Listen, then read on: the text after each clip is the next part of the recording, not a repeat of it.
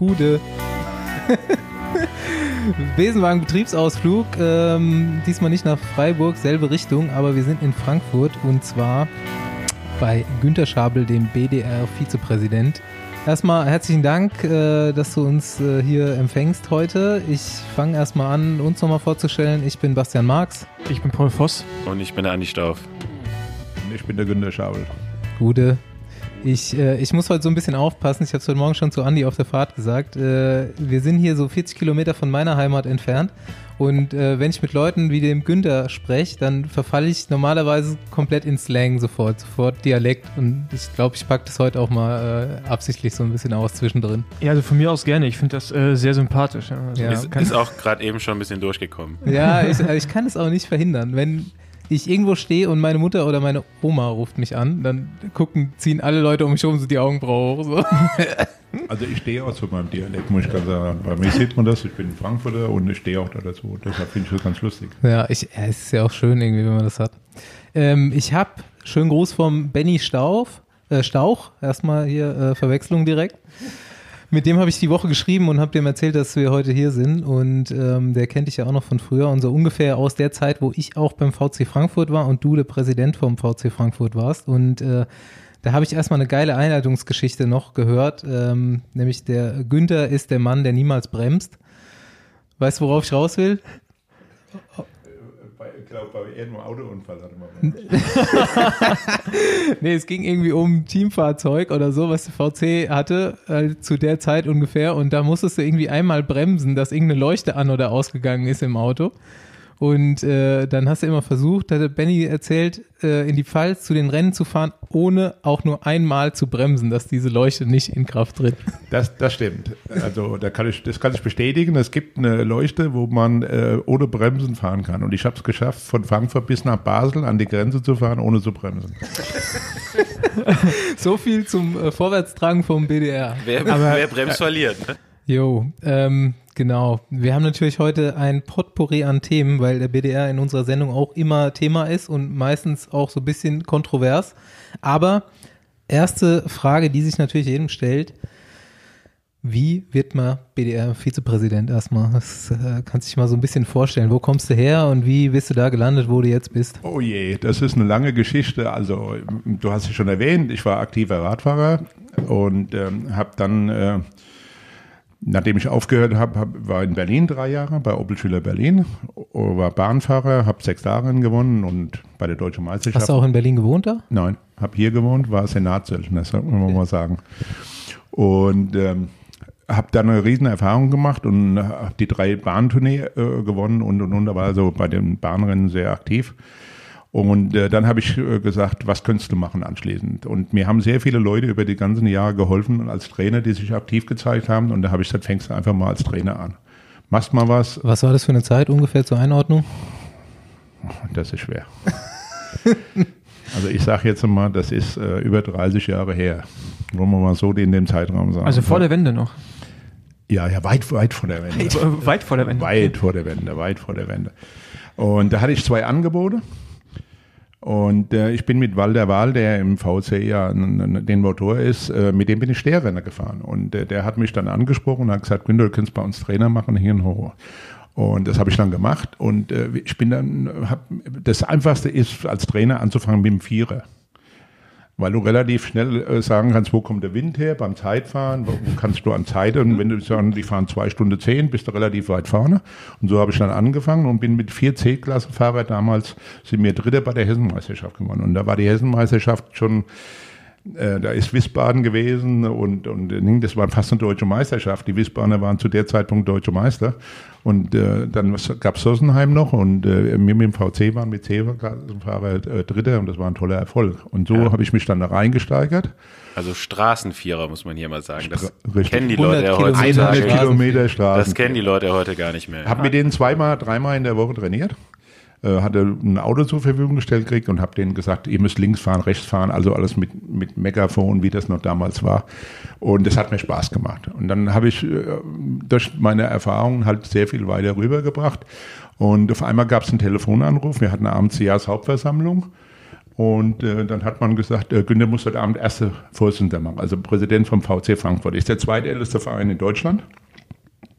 Und ich war noch relativ jung, so um die 30.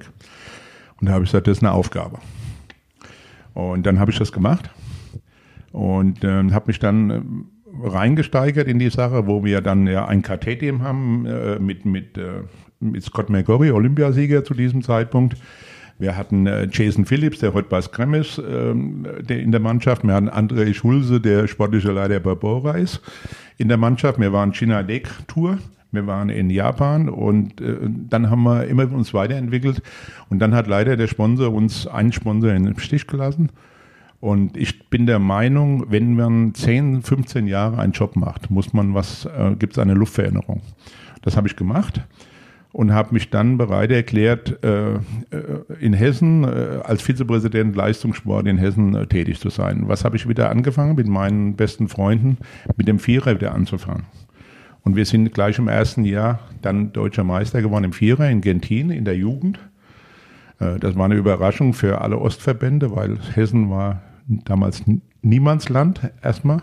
Und wir haben wieder mit der alten Litanei angefangen. So. Dann war ich äh, 12, 14 Jahre beim Hessischen Radfahrverband und irgendwann mal ist die Leistung im Endeffekt, äh, was ich gemacht habe in dem Verein, im, im äh, im, im, Verband ist dann auch beim BDR äh, ist man hellhörig geworden. Oh, da gibt es jemanden, der ist äh, schon verrückt. Ich opfere sehr viel Freizeit bei der ganzen Sache. Und dann hat mich Udo Sprenger angerufen. Der Job hat es vorher nicht gegeben. Äh, Vizepräsident Leistungssport und Udo Sprenger hat gesagt, es gibt einen neuen Job und man hat dich vorgeschlagen, ob du das machen willst. Dann habe ich erst mal zwei Tage gesagt, nein, muss erst mal mit meiner Frau das alles abklären, weil man hat mir damals gesagt, es wird nicht viel Arbeit sein. Aber welches Jahr war das? Ähm ich bin jetzt elf Jahre, also kann man so rechnen, das war 2009. Okay. So 2009, ja. 2000. Dann bin ich nach Leipzig gefahren, man hat mich gewählt mit, äh, mit sehr großen Stimmen und ähm, wenn ich eine Aufgabe anfange, dann will ich die auch richtig machen. Weil äh, nur als, äh, als, als Platzhalter sehe ich mich nicht, sondern äh, man muss sehr viel Zeit opfern und das mache ich und habe dann relativ kurz äh, mit der Bundesliga angefangen, meine Vorstellungen zu machen. Das habe ich auch bei allen Dingen gemacht und so bin ich zum Vizepräsident Leistungssport gekommen. Und äh, ich freue mich immer auf den Job. Das ist eine Wahnsinns, äh, ich habe viele Leute kennengelernt, viele Freunde kennengelernt, gerade aus dem Osten, die ich vorher nicht gekannt habe, mit denen ich sehr gut zusammenarbeite. Und das macht richtig Spaß. Ähm, aber man muss dabei sagen, das große Aber, es ist auch mit sehr viel Ärger verbunden.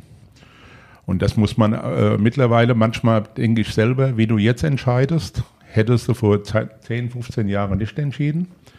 Und man muss immer, das sind sehr viele Empfindsamkeiten von Einzelpersonen da. Es ändert sich permanent unsere Sportart mit neuen Wettbewerben und und und und den Herausforderungen muss man sich stellen. Und bin jemand, der sehr, sehr viel unterwegs ist. Ich möchte auch gerne bei allen Rennen dabei sein. Äh, Vorsicht, das weißt du genau. Ja, ja. Ich will die Entwicklung sehen, was machen wir richtig. Und ich setze mir ein Ziel mit, unseren, mit meinem Team. Wir sind ein Team, ich mache das nicht alleine. Und mit diesem Ziel muss man rangehen und muss sagen, okay, was wollen wir erreichen? Und die letzten Jahre haben eindeutig die Bundesliga gestärkt. Eindeutig. Wir haben das erste Mal ist uns gelungen, einen Sponsor in der Jugendsichtung zu kriegen mit Lilla Logistik. Und wir haben jetzt eine Serie aufgebaut, die sich, glaube ich, international sehen lassen kann. Es gibt immer Veränderungen, die sollte man auch mitgehen und auch die Kritik ist angebracht. Aber ich denke mal, sind wir weiter. Und was wir die letzten Zeit in dem äh, in den Juniorenbereich äh, geleistet haben mit Vize-Weltmeister, mit Weltmeistern, mit Kemner, äh, mit Leo Appelt, äh, mit Bogelow. Äh, wir haben bei einer Weltmeisterschaft alle Juniorentitel gewonnen. Das muss man einfach mal sehen. Und da sehe ich mich immer ein Teil davon.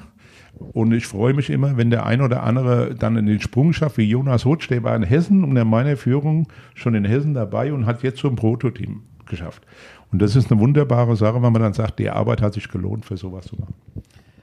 Allumfassende Einleitung erstmal und wir gehen jetzt mal in die Details, denn wir haben hier mit Günther jemanden sitzen, der sich eigentlich wirklich in dem, was wir machen, in jedem Winkel irgendwo auskennt und da auch entscheidet und was zu sagen hat. Wir sitzen ja hier jetzt so als gestaffeltes Team und ähm, haben mit mir so einen Hobby-C-Fahrer, ja, der auch schon eigentlich relativ lang immer Lizenzfahrer ist und auch in Hessen war früher. Mit, ähm, Frankfurt. Genau, äh, mit, mit Paul, jemanden, der auch die komplette Jugend durchlaufen hat, der dann äh, Top-Profi geworden ist und jetzt halt auch ganz viel im KT- und U23-Bereich arbeitet, sich da super auskennt. Und mit Andy jemand, der auch komplette Jugend, auch komplett Profi und jetzt so Richtung Management und World Tour arbeitet, haben wir, glaube ich, ganz gute Blickwinkel auf die einzelnen Bereiche. Und ähm, ja, wir haben noch, na, wir haben noch ein, ein Spezialthema, was noch nicht ganz in BDR reinkommt, aber äh, erste Frage geht mal so Richtung das, was jeder von uns zuerst sieht, ist die Homepage. Das ist äh, richtig. Kann ich nicht verneinen. Wir sind aber, wir haben gearbeitet. Und wir haben äh, mehrere Ideen schon auch, es ist ja, die Homepage ist verändert worden und das war ein großes Thema für uns. Wir wissen das. Wir haben auch mit mehreren Anbietern schon darüber gesprochen, wie kann man das anders gestalten. Das ist nur mit sehr, sehr viel Geld im Endeffekt verbunden. Und wir sind in der Beziehung im Moment nicht so gut aufgestellt, dass wir sagen können, okay, wir können das mit so viel Geld investieren, dass man da auf dem modernsten Stand ist. Ich, ich, glaube, wir haben wirklich. Wir, wir, haben da einen. Ja, wir haben wirklich Lösungen dafür, auch die nicht so viel kosten. Also die, die, Und die, wir finden, glaube ich, alle, dass es noch nicht äh, zufriedenstellend Preis ist. Für, für also um dir das zu erklären, wir, unser, unser vierter Mann, der nie zu hören ist, äh, der ist Programmierer und der hat sich da schon angeboten äh, das zu machen. Also ist jetzt eigentlich, wollten wir hier mal gucken, ob wir hier einen Job für Schmeiß den besorgen können. Also, also grundsätzlich ist es so, dass wir jedes Angebot erstmal uns anhören. okay. Also es ist ja nicht so, es ist ja nicht so, also wir, ich denke mal, wir sind auch nicht so, man sagt manchmal, ähm, wir sind ein bisschen alt aufgestellt und wir werden ein bisschen lahm. Das ist nicht ganz so. Das kann ich ruhig sagen. Wir haben dieses Jahr Entscheidungen getroffen. Wir haben äh, innerhalb von ganz kurzer Zeit aus Mallorca die Kinder heimfliegen lassen, die im Trainingslager waren mit der Sondermaschine. Das haben wir innerhalb von 24 Stunden entschieden. Ich wüsste keinen Sportverband, der gesagt hat, in 24 Stunden hole ich alle Sportler aus Mallorca zurück. Mit einer Sondermaschine. Die Sondermaschine hat einen Grund gehabt. Wir haben das Material nicht heimgekriegt in den normalen Maschinen. Und mit der Sondermaschine hatten wir so viel Gepäck, wo wir das rüberbringen konnten. Dann sind wir einer der wenigen Verbände, die Lehrer mit nach Mallorca schicken und dort Unterricht machen, damit die, weil die haben sehr viel großen Schulausfall. Und äh, da haben wir zwei Lehrer dabei und dann machen die mit denen mittags Aufgaben. Ja. Und, und, und deshalb will ich sagen, und, und mit der Homepage, da gebe ich euch völlig recht, da sind wir halt ein bisschen, ich sage jetzt mal ein bisschen lahm, aber bei anderen Sachen sind wir auch sehr, sehr agil und schnell. Es ist sicherlich immer das eine, wie der BDR von außen wahrgenommen wird, was er sicherlich ähm, im BDR, was ihr da macht. Ähm, für mich ist ja auch eher das Verhältnis 70-30, also 30 Prozent über Dinge, über die ich mich aufrege und die verbessert werden müssten aus meiner Sicht, aber sicherlich auch 70 Prozent, die gut sind, weil mit den Lehrern und mit der Rückholaktion war meine Schwester auch unmittelbar mit beteiligt als Physiotherapeutin, weil sie für den BDR unterwegs war und da war ich auch überrascht, wie schnell ihr das auf die Reihe gekriegt habt und äh, gibt sicher auch andere Dinge, die auf jeden Fall positiv sind, aber jetzt nochmal auf die Homepage zu sprechen zu kommen, es ist halt die Außen Wahrnehmung von BDR und die Außendarstellung wirkt halt altbacken. Also das, das glaube, das kann man irgendwie ähm, schwer abstreiten und das ist halt sicherlich die Homepage eine Sache und dann das nächste ist so dann, dass man gefühlt, ich glaube, der letzte Sponsor, den man gefühlt wahrgenommen hat, war Starter. Kann das sein? Ich glaube, Starter war der letzte größere Sponsor. Skoda ist jetzt mit. Na, ja, Solar ist äh, oh, stark. Ja, Solar muss man sagen, ist wahrgenommen worden. Ja, Solar. Äh, Lilla Logistik wird im Moment sehr groß wahrgenommen. Aber ich meine jetzt als ähm, Sponsor auf dem Trikot, den man halt, also den ich jetzt halt, wenn ich BDR, weil ich bei Rennwim oder BDR auch ist, wen man wahrnimmt auf dem Trikot, wenn jemand eine Medaille holt, wen man dann präsent sieht. Ja. Da, da gebe ich dir recht. Das hat aber folgende Gründe. Wir haben ja nicht nur den Rennsport, sondern wir haben den Hallenradsport. Und wir haben sehr viele olympische Disziplinen, die nicht im Endeffekt im Fördermittel sind. So, die müssen wir aber alle ausstatten. Und wir reden etwa von 600 Sportler. Und für 600 Sportler mit Werbewirksamkeit. Die Hallenradsportler sind die erfolgreichste Sportart von uns, das muss man ganz einfach sagen. Und jedes Jahr sechs oder sieben Weltmeistertitel. Oder fünf, ich sage jetzt mal, aber fast alle. Und die müssen wir auch damit ausstatten. Und dann haben wir natürlich schon einen gewissen Wert. Und wenn der Wert nicht erreichbar ist, dann sind wir im Moment dann machen wir keinen Werbevertrag. Das muss man ganz einfach sagen. Also es ist nicht so, dass wir nicht wollen. Was ist die Summe? Das ist nur klar, ist eine, kann man, eine sechsstellige Summe. Ne? Ja, also ich, man hat ja irgendwann immer was gehört von, ich glaube, eine Million im Jahr war das bei. Das kann ich verneinen. Es ist wesentlich es, mehr. Nein, es ist etwas weniger. weniger Ja. als Hauptsponsor. Ja. LKD ist drin. Ja, das äh, kennt aber man der- ja auch generell aus dem Radsport, äh, gerade in Deutschland, dass es halt super schwierig ist, Sponsoren zu Ja, akquirieren. aber, aber ich finde halt die Summe, das ist, ähm, klar, sechsstellig hast du gesagt, aber ich hätte jetzt schon vermutet, dass ein, ein Trikot, ein Nationalmannschaftstrikot, was natürlich, wenn die Sport erfolgreich sind, ja auch noch einen, ja, wie du schon sagst, eine größere Bandbreite ist ja auch Mountainbike, das ist ja wirklich alles. Ne? Du bist ja über das ganze Jahr, dass da irgendwie eine größere Summe äh, im Raum steht, ich schon gedacht, aber dass wir nicht mal bei einer Million dann ankommen, das ist, da kann ich natürlich auch verstehen, dass man sich, äh, keine Ahnung, wenn einer mit 100.000 Euro ankommt, nicht unbedingt verkaufen will oder Also so. es ja. ist, wir haben die 600 Sportler müssen wir komplett ausrüsten. Das betrifft Trainingsanzüge, das betrifft mehrere Trikots und und und. Und wenn wir da einen Werbepartner haben, dann muss der auch, dann muss die Summe im Endeffekt zum Schluss sich ausrechnen, was wir da machen. Und dann ist es auch so, dass wir einen Vertrag haben müssen, der mindestens mal zwei oder drei Jahre geht, vielleicht sogar vier Jahre. Also wenn wir jedes Jahr wieder neu anfangen und gerade bei deinen, du warst als Profi sehr erfolgreich, wir machen für euch jedes Mal, haben wir wieder neue Klamotten machen. werden. Und das kostet extrem viel Geld.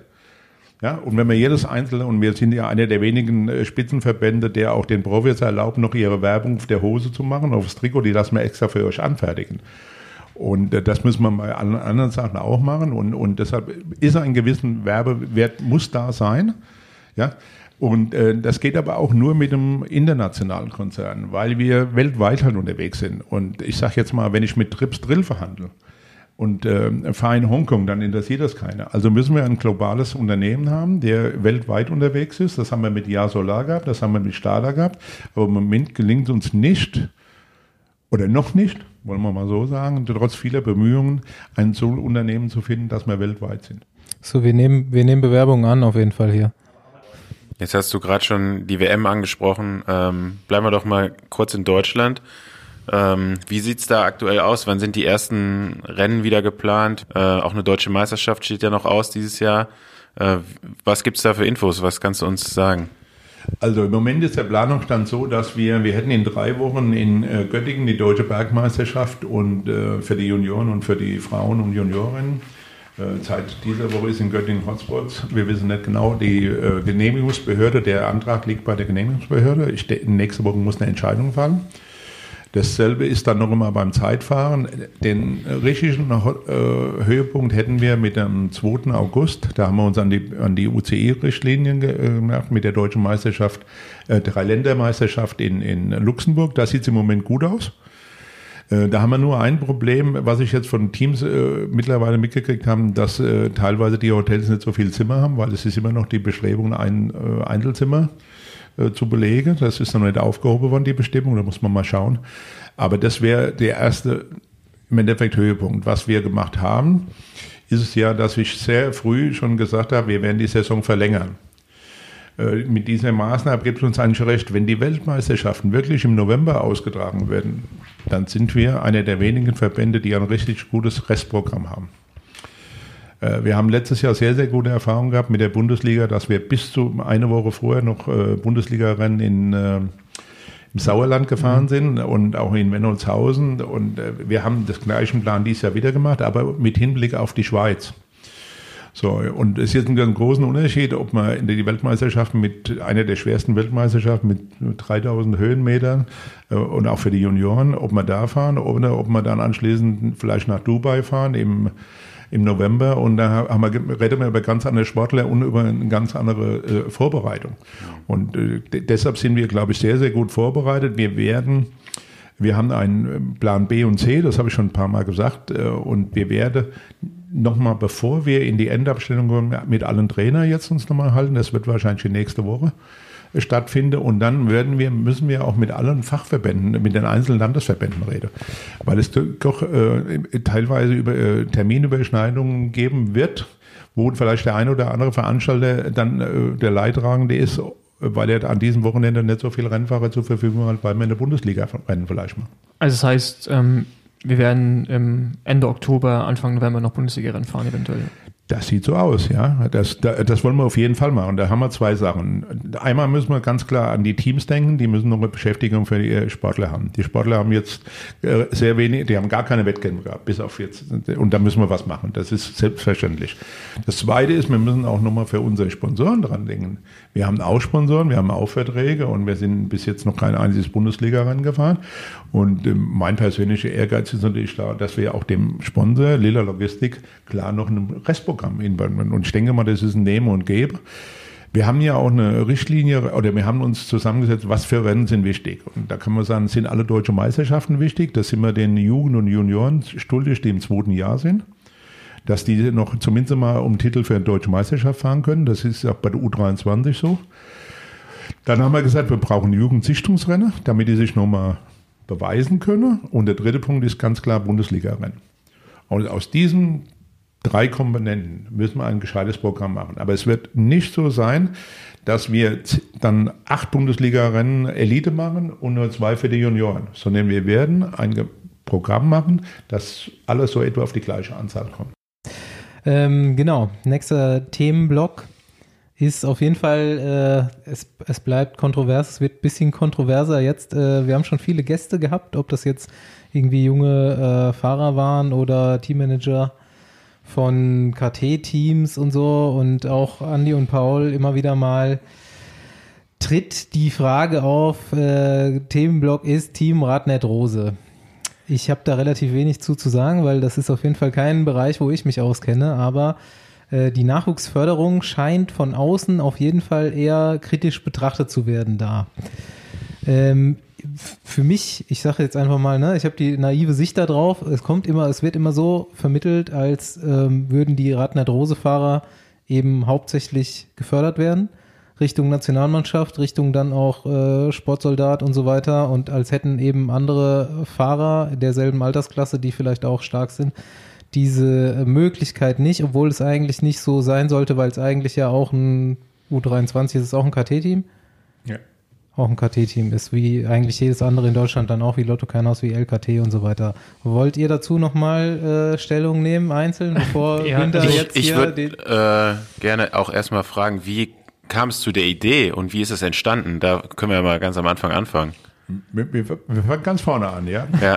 Also, Und, aber, aber hebt ihr noch gute, bisschen gute Laune auf für die Bundesliga, weil ich habe da noch ein, zwei Fragen. Nachdem wir mit ich habe richtig gute Laune. Ich kann das relativ erklären. Das war mit mit meiner ersten Aufgabe, das umzusetzen.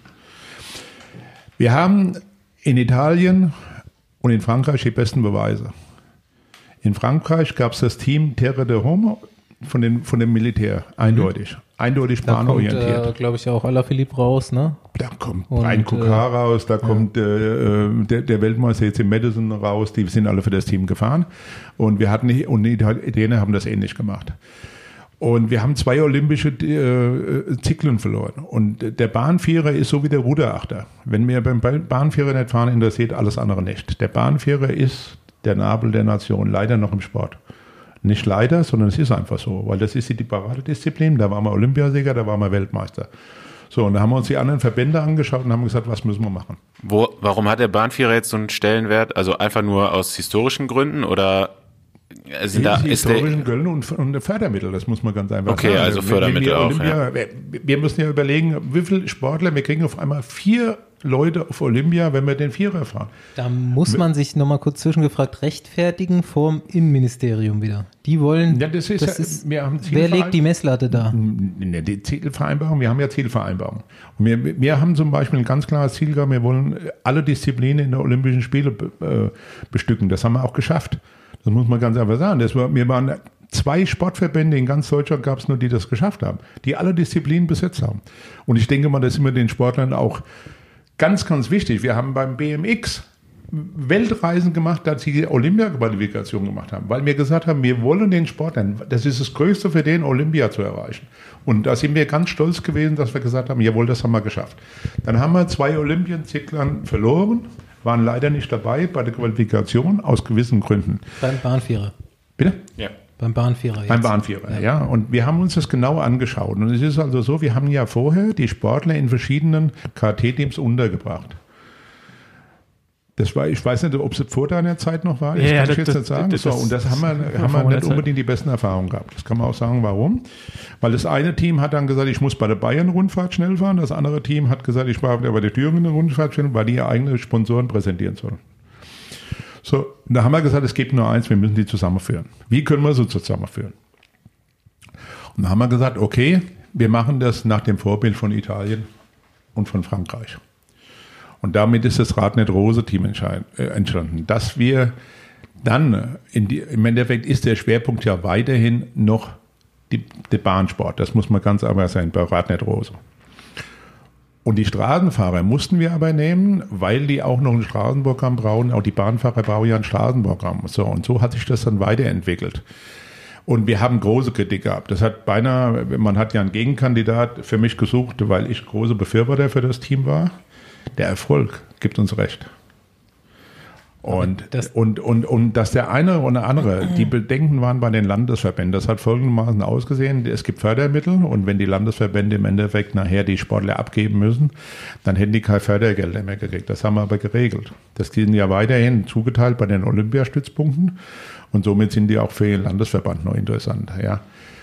Ähm, dass wir im Endeffekt, wie gesagt, der Erfolg gibt uns Zeit. Wir waren dann bei der Olympiade, wir waren bei der Weltmeisterschaften dabei und der Bahnradsport, wenn man jetzt nochmal sieht, äh, auch, wir, wir haben ja ähnlich den, bei den Frauen auch agiert. Nur bei den Frauen ist es uns noch nicht gelungen, auch da ein Team zusammenzustellen. Das, das, es gibt, das, die Entwicklung ist einfach so.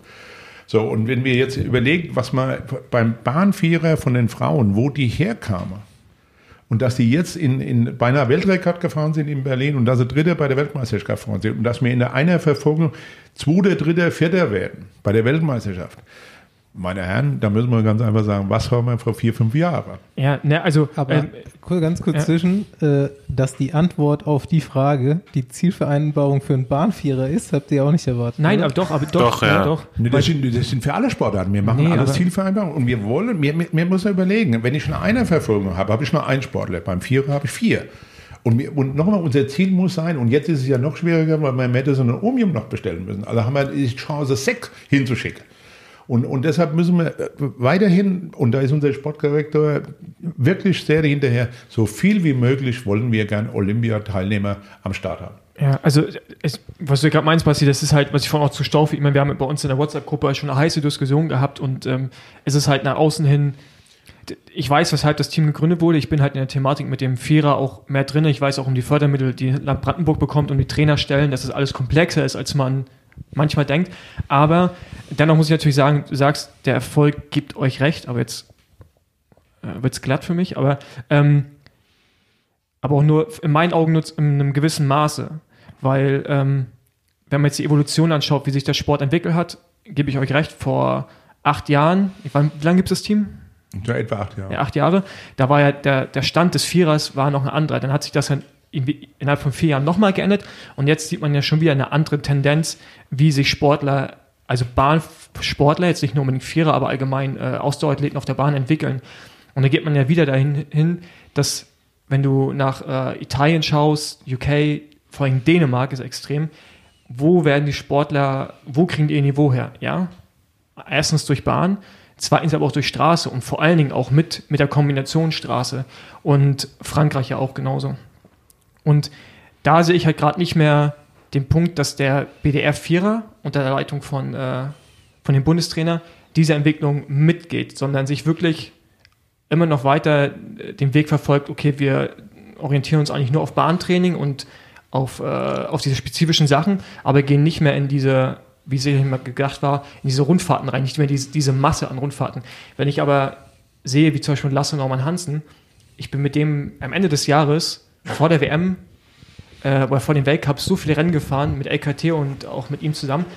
Der hat da zum Teil das Feld auseinandergenommen von vorne. Dann siehst du, ähm, wie heißt der Italiener? Äh, Filippo Gagna. Filippo Gana, äh, allgemein der ganze dänische Vierer, das sind ja auch alles Rennfahrer auf der Straße, sondersgleichen. Ich meine, die könnten alle einen World Tour Vertrag bekommen, wenn sie wollen würden. Ein Teil von denen geht sicherlich auch in die World Tour nach Olympia. Aber also der Grund, weshalb das mal gegründet wurde, den sehe ich gerade nicht mehr. Also ähm, irgendwie die Straßenfahrer unter Leitung von äh, Ralf Grabsch, die fahren weiterhin Bundesliga, äh, fahren auch Rundfahrten für das Team Radnet. Aber die Bahnfahrer, die kriegen halt in meinen Augen ein Trikot, was im Training drin, durch die Gegend fahren und machen Trainingslager, aber nehmen kaum an Radrennen teil als Team. Also, also so richtig der Grund des Teams sehe ich jetzt gerade irgendwie nicht mehr. Und ich sehe zum Beispiel auch bei uns, bei LKT, wir haben ja auch, wir haben den Kolb zum Beispiel, ja, und der hat sich auch bewusst für uns entschieden, weil wir ihm die Perspektive geboten haben, dass er, äh, er möchte World Tour Profi werden. Ich glaube auch, dass er Potenzial hat, weil, wenn ich gerade jetzt sehe, was in den letzten zwei Monaten, wie er sich entwickelt hat, nochmal, äh, ist da ein Riesentalent da. Da will aber gleichzeitig auf der Bahn wieder zu Olympia. Ja, und äh, sagen wir so, bei uns werden keine Steine im Weg gelegt, ähm, bei einem anderen Team eventuell schon, als, als Bahnfahrer. Und ich glaube, das ist so eine Problematik, um halt langfristig auch Talente ähm, auf der Bahn zu halten. Und äh, ja, Also man muss man muss man zwei Sachen sehen. Also es gehen zwei Wege nach Rom. Der eine Weg ist, dass, äh, dass wir das ja schon mal mit Straßenfahrer probiert haben, dass uns äh, leider nicht gelungen ist, das so eins zu eins umzusetzen. Warum das in Deutschland uns nicht gelingt, kann ich im Moment haben wir noch, also ich zumindest mal, ich habe noch keinen äh, richtigen Weg dazu gefunden. Ähm, die Italiener haben es gemacht mit Ghana, die machen das mit, äh, mit Vivani, die, die fahren äh, Pro-Tour-Rennen eine Woche vorher noch und fahren dann die Bahnweltmeisterschaften. Roger Kluge kann das auch. Das kann aber nicht jeder. Der ganze Juniorenvierer, also drei von dem Vierer, letztes Jahr konnte das. Die sind international auf der Straße. Die sind international Straße gefahren. Das, hat- da, da haben wir uns ja auch umgestellt und ähm, es ist ja nicht ausgeschlossen, dass wir in vier Jahren ganz anders wieder denken oder vielleicht kurzfristig sogar ganz anders denken müssen. Ich denke mal, wir haben auch mit dem mit der äh, ganzen äh, Personaldecke, was wir gemacht haben. Wir haben das erste Mal in dem Ausdauerbereich einen Sprinttrainer genommen mit Tim Zülger. Äh, Das hat äh, kein, kein, Spitzenverband irgendwo gemacht. Wir sind den Weg gegangen. Es gab eine gro- große Meinung dafür und es ist uns gelungen, im Endeffekt zu machen. Muss aber doch mal dabei sein. Schon ist es ja so, dass man Dominik Weinstein mal bei der Europameisterschaften eingesetzt hat und das, es kommt immer drauf auf die Streckenprofile und dann wie die, wie die Weltcups liegen. Es wird mit Sicherheit jetzt besser sein, dass, ähm, dass wir die Weltmeisterschaften wieder, die Bahnweltmeisterschaften noch einen Termin haben. Also ich bin der Meinung dafür, da werden die auch mehr Straßenrennen wieder fahren müssen. Ja. Aber es, wie gesagt, es gehen zwei Wege nach Rom. Unser Trainer Sven Meyer hat den Weg nur Bahn genommen und mit Ausnahme fahren die dann Straßenrennen. Äh, ja, Tim Zülger ist ein anderer Weg gegangen. Aber Und aus diesen beiden muss man dann den Mittelweg finden, wo wir erfolgreich sind. Und ich denke mal, mit dem Potenzial, dass wir ja nicht nur vier gehabt haben, sondern sechs oder sieben und vielleicht sogar noch mehr, äh, können wir sehr, sehr viel machen. Also das war schade, dass Ballerstedt ausgefallen ist, weil den hätte ich gern bei der WM gesehen in, in England. Äh, wir hatten ja ein Po- ein Potenzial. Wir haben noch nie den Nationencup gewonnen. Man muss mal überlegen, was wir, was wir mit Personal und dann, wenn wir Weltrekorden, da fahren wir Wel- Bahnweltmeisterschaften noch.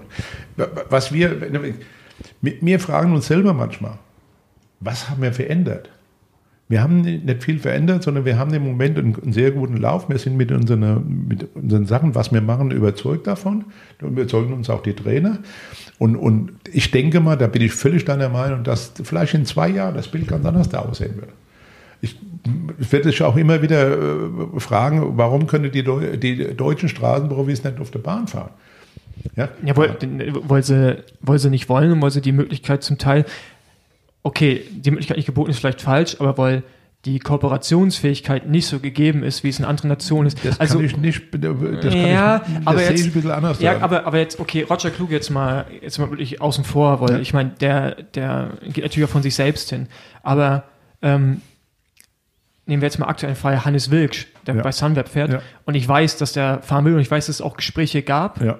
Und ich weiß auch, dass Sunweb ziemlich strikt ist mit deren Vorgaben, die, genau, aber ich, ich finde, da ist halt so, wenn man, wenn man so ein Megatalent hat, was er ohne Zweifel ist, und da sind ja noch mehr. Ich meine, wir als LKT sind ja sehr, sehr offen, was das angeht. Ich meine, Richard Banusch, ähm, Pierre Kolb, das sind jetzt die, die am nächsten dran sind am, am ersten Vierer, die, die supporten wir auch, ne? und wir würden denen auch nie äh, Steine im Weg legen.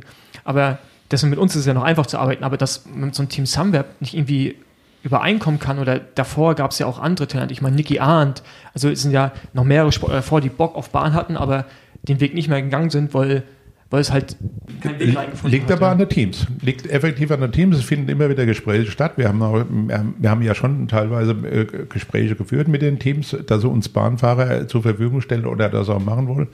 Das ist mit der strikten Haltung, wie es auch äh, Sunweb macht. Äh, die haben dann eine andere Auslegung. Ja, in Italien ist es anscheinend ein bisschen einfacher.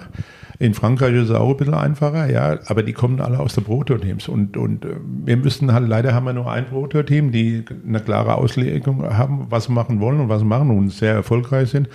Und wir, sind ja froh, dass LKT den, den Bahn-affin ist. Das muss man ganz einfach sagen. Das ist, das ist sehr, sehr gut und im Endeffekt glaube ich, dass die jungen Leute auch alle noch eine Chance haben, äh, bei Olympia dabei zu sein. Und ich glaube, dass die vier, die da Weltrekord gefahren sind, eine große Chance haben. 21 wird vielleicht ein bisschen knapp werden für den einen oder anderen, aber 24 sehe ich die als potenzielle Kandidaten für den Vierer bei der Weltmeister, äh, bei der Olympiade. Ja, Ja, ähm, cool, ganz kurz ja. zwischen, äh, dass die Antwort auf die Frage die Zielvereinbarung für einen Bahnvierer ist, habt ihr auch nicht erwartet. nein, oder? aber doch, aber doch, Doch, ja. doch. Nee, das, sind, das sind für alle Sportarten. Wir machen Nee, alles Zielvereinbarungen und wir wollen, mir, mir, mir muss ja überlegen, wenn ich eine Einerverfolgung habe, habe ich nur einen Sportler, beim Vierer habe ich vier. Und, wir- und nochmal, unser Ziel muss sein, und jetzt ist es ja noch schwieriger, weil wir Madison und Omium noch bestellen müssen. Also haben wir die Chance, sechs hinzuschicken. Und, und deshalb müssen wir äh, weiterhin, und da ist unser Sportdirektor wirklich sehr hinterher, so viel wie möglich wollen wir gern Olympiateilnehmer am Start haben. Ähm, ich sehe das Ganze ja jetzt mal so aus der Sicht der Straßenfahrer, ja, auch der individuellen äh, Fahrer, die es dann gibt, die dann aus den Junioren kommen und dann ja vor die Wahl gestellt werden. Ähm, wo, wo kann ich im nächsten Jahr fahren? In Deutschland äh, muss man sagen, sind die KT-Teams ja finanziell auch nicht sehr gut ausgestellt oder ausgestattet, dass man den Jungs eigentlich kein wirkliches Gehalt zahlen kann. Also ich glaube, äh, da gibt es keinen, der eigentlich davon leben könnte in Deutschland, von den, sagen wir, jungen U23-Fahrern. Ähm, die sind dann ja eigentlich schon darauf ange angewiesen, in eine Sportförderung reinzukommen, sei es jetzt bei einer Polizei, beim Landesverband oder eben bei der angesprochenen äh, Sportfördergruppe der Bundeswehr. Ähm, ist das tatsächlich so, dass es den Radnet-Fahrern vorbehalten ist, in die Sportfördergruppe zu kommen? Oder kann jetzt auch jemand aus LKT oder Lotto Kernhaus Mitglied der Sportfördergruppe werden? Also, das ist nicht ausschließlich denen vorbehalten. Wir haben zum Beispiel einen Kunstradfahrer, der ist auch bei der Sportfördergruppe. Ja, wir haben andere Sportarten, die sind auch bei der Sportfördergruppe. Das Ja, aber ist- das also, ist also es geht jetzt eher um Straße und Bahn. Also jetzt, also, also, Oder jetzt aus ich meiner- Kann, ich kann schon die Frage verstehen. Also, ich verstehe das schon. Ich höre daraus, dass auf jeden Fall kein anderer im Moment da ist. Ne- Nein, das sind schon, das sind, das sind, andere auch da. ja, also, aber es ist jetzt keiner, keiner aus meinem Team, keiner aus Staufi sein Team, also keiner von Lotto Kernhaus, keiner von LKT. Also Ist- kein Straßenfahrer außer. Das ist richtig. Das, Okay. das ist richtig. Wir haben aber größtenteils effektiv haben wir die Plätze für die Bahn vorbehalten. Das muss man ganz einfach sagen, weil wir ganz wichtig waren letztes Jahr für die Olympiade. Und äh, wir haben ja auch den Frauenvierer auch noch. Das sind auch noch welche bei der Bundeswehr. Und äh, das ist, das ist für die, für die Olympiade ganz klar Vorrang. Wie das dann wieder aussieht. Wir, wir müssen, wir haben den Druck und der ist immens, dass wir erfolgreich sein wollen. So, und müssen wir uns doch rausholen, mit welchen Sportlern können wir erfolgreich sein. Bei der Straße ist es eine Glückssache. Straßen, im Endeffekt, äh, Olympiade sind meistens von Profi bedeckt, kein U23er dabei. Also das sind die schon mal, scheiden die schon mal aus. So. Aber die Bahnfahrer oder die Bahnfahrerinnen kommen ja alle aus diesem Bereich. Und das sind unsere, eigentlich nur unsere Amateure, das muss man ganz einfach sehen. Der Bahnführer besteht eigentlich aus, wie du gesagt hast, eigentlich größtenteils nur aus Amateuren. Und deshalb müssen wir die irgendwo absichern. Andere machen einen anderen Weg, ja, die, die sagen das auch. Es gibt ja auch große Unterschiede. Die Sprinter zum Beispiel, die sind ja fast alle bei der Bundespolizei untergebracht. Bei den Bahnfahrern, die sind alle bei der Bundeswehr. Bei der Bundespolizei, wenn sie Glück haben, haben sie einen Lebensjob. Bei den Bahnfahrern äh, im Vierer macht man das so, dass man sagt, okay, da kann ja noch als Straßenfahrer nachher sein Geld verdienen, wie Degenkolb oder Toni Martin und und und, die das bei dem Modell ja auch alle durchgegangen sind. Ja, also nein, ich, ich verstehe es auch und ich, ich sehe es ja auch, also ich, ich ist ja nicht mehr so, dass ich es gar nicht als gerechtfertigt sehe, dass die Bahnfahrer, äh, weil die ja keine, äh, ja, weil keine Profiteams haben, die das unterstützen, muss man natürlich auch sagen. Und äh, von den 250 Euro, dass man davon nicht leben kann, ist ja auch jedem klar, äh, was übrigens Mindestgehalt ist für KT-Bereich, also für die Teams, äh, für die Staufi und ich arbeiten. Aber ähm, es ist natürlich schon so, dass, ähm, dass andere Teams einen Wettbewerbsnachteil haben, weil sie, ähm, weil sie halt nicht die finanziellen Mittel haben, um einen Sportler. Also jetzt nehme ich mal ein Beispiel, Richard Banusch, nächstes Jahr aus U23 raus, aber er ist auf jeden Fall Perspektivkader für Paris, also für Olympia 24. Und so da mache ich mir halt schon meine Gedanken, wie kriegen wir den finanziert? Der verdient bei uns jetzt auch schon mehr als Mindestgehalt, aber davon kannst du halt auch nicht leben. Aber wie kriegst du den langfristig an dich gebunden? Weil ist zum Beispiel ein Sportler und auch ein Pierre Kolb, mit dem möchte ich langfristig zusammenarbeiten. Das ist mein Projekt, mein Ziel, die zu Olympia zu bringen. Und äh, das wird natürlich umso schwieriger, wenn du diese als ein, als ein normales Team, was sicher auch zu ein Drittel von Landesmitteln gefördert ist, ja, ist es schwer, irgendwie gegen Radnet zu konkurrieren. Die Bundeswehrstellen haben, wo jeder ein Einkommen hat von 1,5, werfe ich jetzt mal so einen Raum steuerfrei. Da, da können wir halt als ein, ja, als, als normales Team einfach gar nicht mithalten. So. Und da ist dann immer für uns der stetige Kampf, okay, wo, wie können wir die Sportler an uns binden? Wir können doch, also ich, manchmal kann ich so ein gutes Konzept haben, Fahrer kriege ich trotzdem nicht zu mir. Das hatte ich in den letzten Jahr, Jahren zweimal, nee, dreimal den Fall, dass sich gegen uns entschieden wurde aufgrund von finanziellen Situationen. Und das ist halt dann schon, das ist halt schade. So. Und da mache ich auch dir gar keinen Vorwurf. Da, das ist irgendeine Entscheidung, die wird irgendwo getroffen. Aber äh, ist natürlich schon so, dass momentan nur Radnet-Sportler, vor allem Bahnfahrer, in der Bundeswehr sind und außerhalb von Radnet keiner. Ich weiß, es gibt die Bundes, es gibt die Polizeiförderstellen im Land. Da haben wir auch, Das wollte ich gerade sagen. da haben wir auch Leute drinne. Es gibt ja einige Förderstellen, es gibt auch über die Feuerwehr, gibt es Ja. ja. auch Förderstellen. stimmt, das das hat, das hat nicht, jeder, Landesverband. Und äh, man kann schon, es gibt, es gibt viele Förderstellen. Man muss immer überlegen, äh, Miriam Welde kam auch über die Landespolizei in Rheinland-Pfalz und war, ist Olympiasiegerin gewesen. Äh, dann äh, Jonas Rutsch, äh, meiner Ansicht nach, äh, auch in Landespolizei gewesen in, in, in Hessen über die Ausbildung gegangen. Ist er auch noch. Ja. Bitte? Ist er immer noch, ja. Ist er immer noch, siehst du. Und, und es gibt ja schon Möglichkeiten. Ich, man muss natürlich auch überlegen, also sagen wir mal, in Brandenburg ist es jetzt ja ausgeprägt, was Brandenburg für Radsport macht. Das Ja, muss ne, man also ganz hoch anerkennen. Da wäre ich glücklich in manchen Verbänden, wenn das auch so wäre. Also ich will jetzt, äh, kurz, ich will nochmal, Entschuldigung, dass ich unterbreche, ich will jetzt auch nicht, ich will jetzt auch gar nicht auf irgendwas rumhacken, weil ich, ich, ich weiß halt, ich weiß, was wir in Brandenburg machen und äh, wir haben Möglichkeiten, die haben andere Landesverbände nicht. Und ich weiß auch, was der BDR tut und ich weiß auch, dass die, dass die Förderstellen nicht ungerechtfertigt sind. Ähm, aber es ist halt manchmal einfach so, ich stehe mit Radnet im Konkurrenzkampf. Was eigentlich auch schade ist. Aber Konkurrenz belebt das Geschäft. Ja, aber, aber wir sind nicht auf dem gleichen Level unterwegs, weil wir können halt finanziell, eigentlich konzeptionell glaube ich, dass wir wahrscheinlich das ich bin davon überzeugt, das bessere Konzept haben, aber ähm, für Leute, die auf der Straße auch schnell fahren wollen, aber halt natürlich auf einer finanziellen Ebene können Aber, wir. aber, aber Fossi, jetzt Ja. mal und Malczarek, WM-Teilnehmer gewesen. Ist der bei Radnet? Nein. nee, Also nehmen wir doch schon mal keinen Unterschied, ob der bei Radnet ist oder nicht, sondern wir haben den bei der WM genommen. ja, So, aber- wir haben, ja. Richard Barnusch ist Europameister geworden. Der ist auch nicht beraten. Nee, genau, und, es, bei und es ist doch, ist doch, ja, und dann muss man doch ganz einfach sagen, dass unsere Brille nicht sehr, sehr äh, bezogen ist nur auf Radnet, sondern wir sehen die anderen Talente auch und sehen auch genau, was ihr, was im Endeffekt die anderen Landesverbände oder Teams machen. Es wird nie ganz gerecht sein, nur immer den, ich musste, wie gesagt, die Entstehung mit dem Druck damals, wenn wir, man muss überlegen, wenn wir damals die Olympia-Qualifikation nicht geschafft hatten, werden die Fördergelder extrem zusammengestrichen werden. Das betrifft erstmal den BDR, das betrifft aber auch die Landesverbände, weil die Landesverbände, der BDR ist ja nicht so, dass wir sagen, wir sind der BDR und alles andere ist uns steht egal. Die Landesverbände sind diejenigen, die uns zuarbeiten. Und das geht nur gemeinsam. Wenn wir aber gemeinsam oben natürlich alles versaubeuteln, dann haben wir oben kein Geld, haben unten kein Geld und die Nachwuchsförderung bricht zus komplett zusammen. Und deshalb geht der Weg eigentlich nur gemeinsam.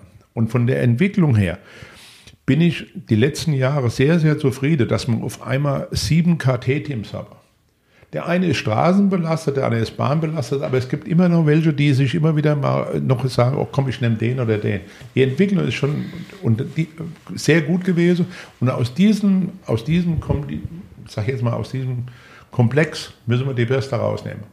Und das ist uns, denke ich mal, in einige Sachen richtig gut gelungen.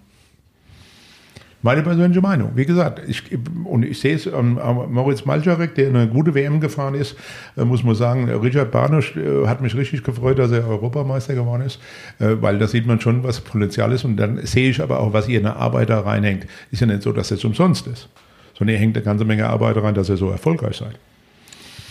Einige meiner Fragen haben sich auf jeden Fall jetzt aus dem Gespräch aus schon beantwortet. Nämlich habe ich das jetzt mal so auf die Nachwuchsförderung äh, gesehen, ähm, immer so wahrgenommen. Ich habe es nie so richtig verbunden, wie, sehr, wie stark das eigentlich mit dem Bahnsport verbunden ist und mit diesen Zielvorgaben für einen kompletten BDR.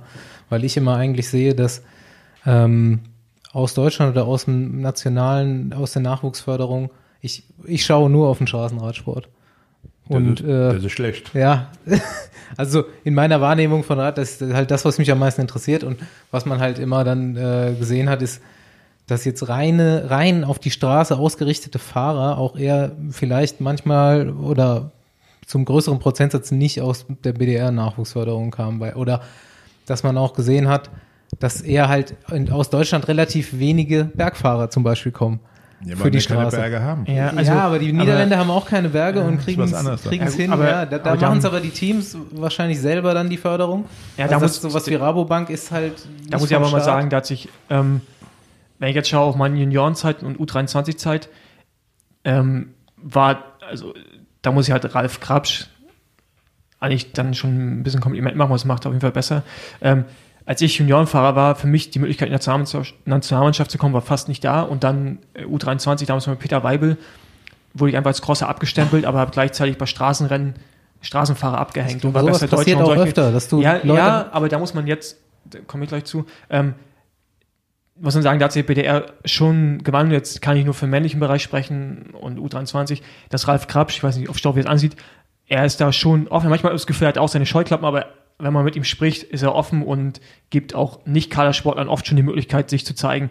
Da muss man sagen, da hat sich einiges geändert, auch zu den Trainern zuvor.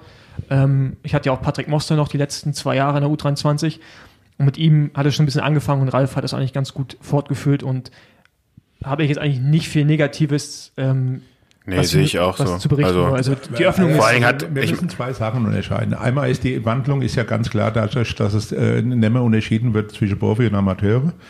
Äh, darunter hat mit Sicherheit äh, Peter Weibel noch drunter zu leiden, da hat man das klar getrennt. Die Profis haben nicht, äh, die waren die Profis und das andere sind die Amateure gewesen.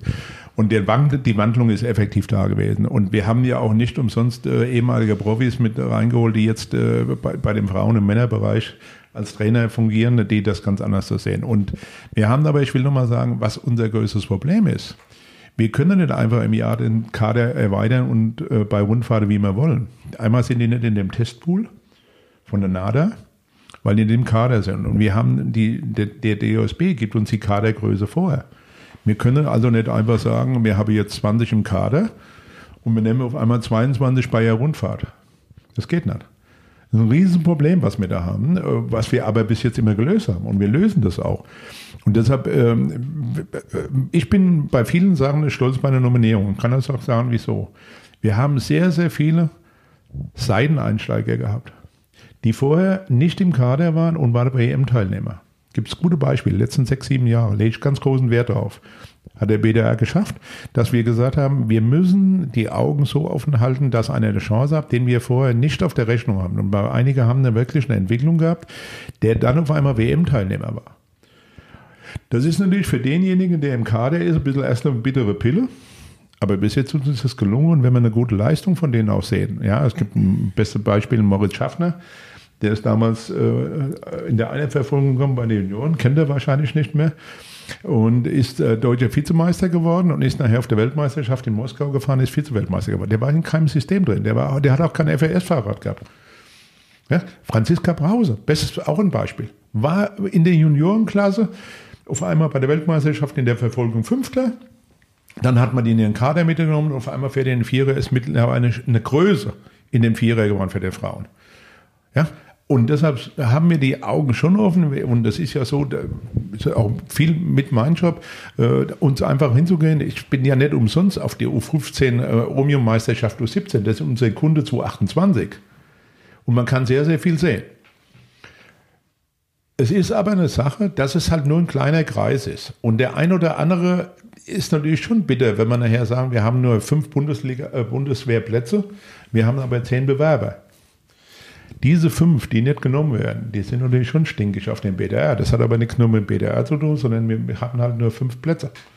Was du auch angesprochen hast, Basti, ähm, ist halt eben genau das Ding, ne? Da ist sehr viel Bahnfokus im, im Förderprogramm vom BDR eben aus den Gründen, dass man die äh, Olympiaplätze be bedecken, äh, be- besetzen möchte.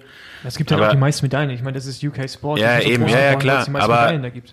wir, ich sehe das ja auch eher so aus der Straßenfahrersicht. Für Straßenfahrer ist in Deutschland halt super schwierig, finde ich. Also ähm, Straßenfahrer, die Plätze sind weg, die sind bei Pro Tour.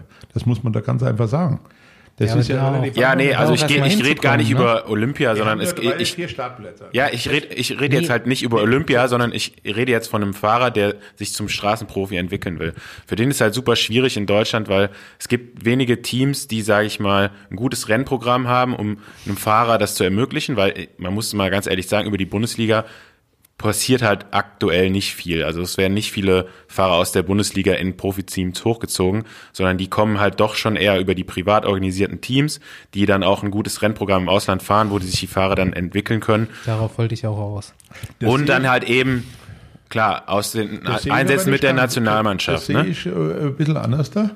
Äh, Ralf Grabsch äh, tut sehr viele Fahrer entwickeln, die im Endeffekt nachher bei der U23 Total Avenir oder irgendwo sich in Szene setzen und werden da gesehen. Klar, das ist So, dann und noch ist das, was man Aufgabe, machen die- kann. Die, ja. Das ist unsere Aufgabe, im Endeffekt zwischen den KT-Teams und der Nationalmannschaft nachher die so weiterzuentwickeln. Und wenn man die letzten Jahre sieht, wer all Profi geworden ist in den Pro-Tour-Teams, die kommen irgendwann alle aus dem Fördersystem des Bundesdeutscher Radfahrer. Entweder waren sie bei der Junioren so, ich wüsste nicht, wen, wenn jetzt äh, aus dem Stegreif, wenn mir einer nennen könnte, der, der nicht über Junioren U23 nachher sich weiterentwickelt hat. Eben, das ist nämlich genau das Problem, was ich ansprechen wollte, weil es fehlt halt auch irgendwo dann den privaten Teams an und also man kann die Jungs halt einfach gar nicht so sehr unterstützen, wie man will, weil da fehlt halt das Geld und dann sind die Fördermittel vielleicht dann da auch so ein bisschen, das ist mal ein Kritikpunkt, ne, dass es denen vorbehalten ist. Aber das machen wir ja schon viel. Wenn wir, wir, wir haben ja, das ist mit ein Grund, warum wir gesagt haben, alle, die im ausländischen Team sind, die einen Vertrag unterschrieben haben bei der Elite, KT-Team, müssen in Deutschland bei der Bundesliga Rennen fahren. Gibt eine klare Regelung, die müssen zwei oder drei Rennen fahren, ich weiß jetzt nicht genau auswendig, das hat, haben wir festgelegt, sodass also, wir wollen die ja schon auch in Deutschland sehen.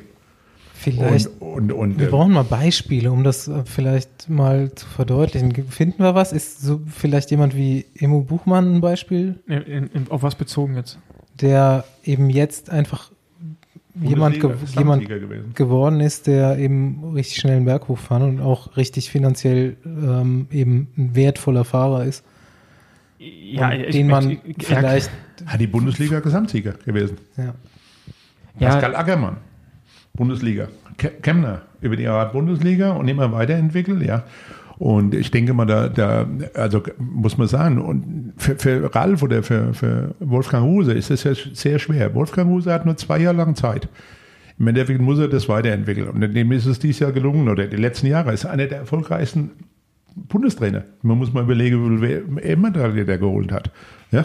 Und auch EM-Medaillen. So. Dann ist es das nächste Grabschi, der die letzten Jahre, wo, wo wir dieses Jahr erstmal Nationencup Spitzenreiter war. Mit, mit Rutsch, also 2019, Entschuldigung.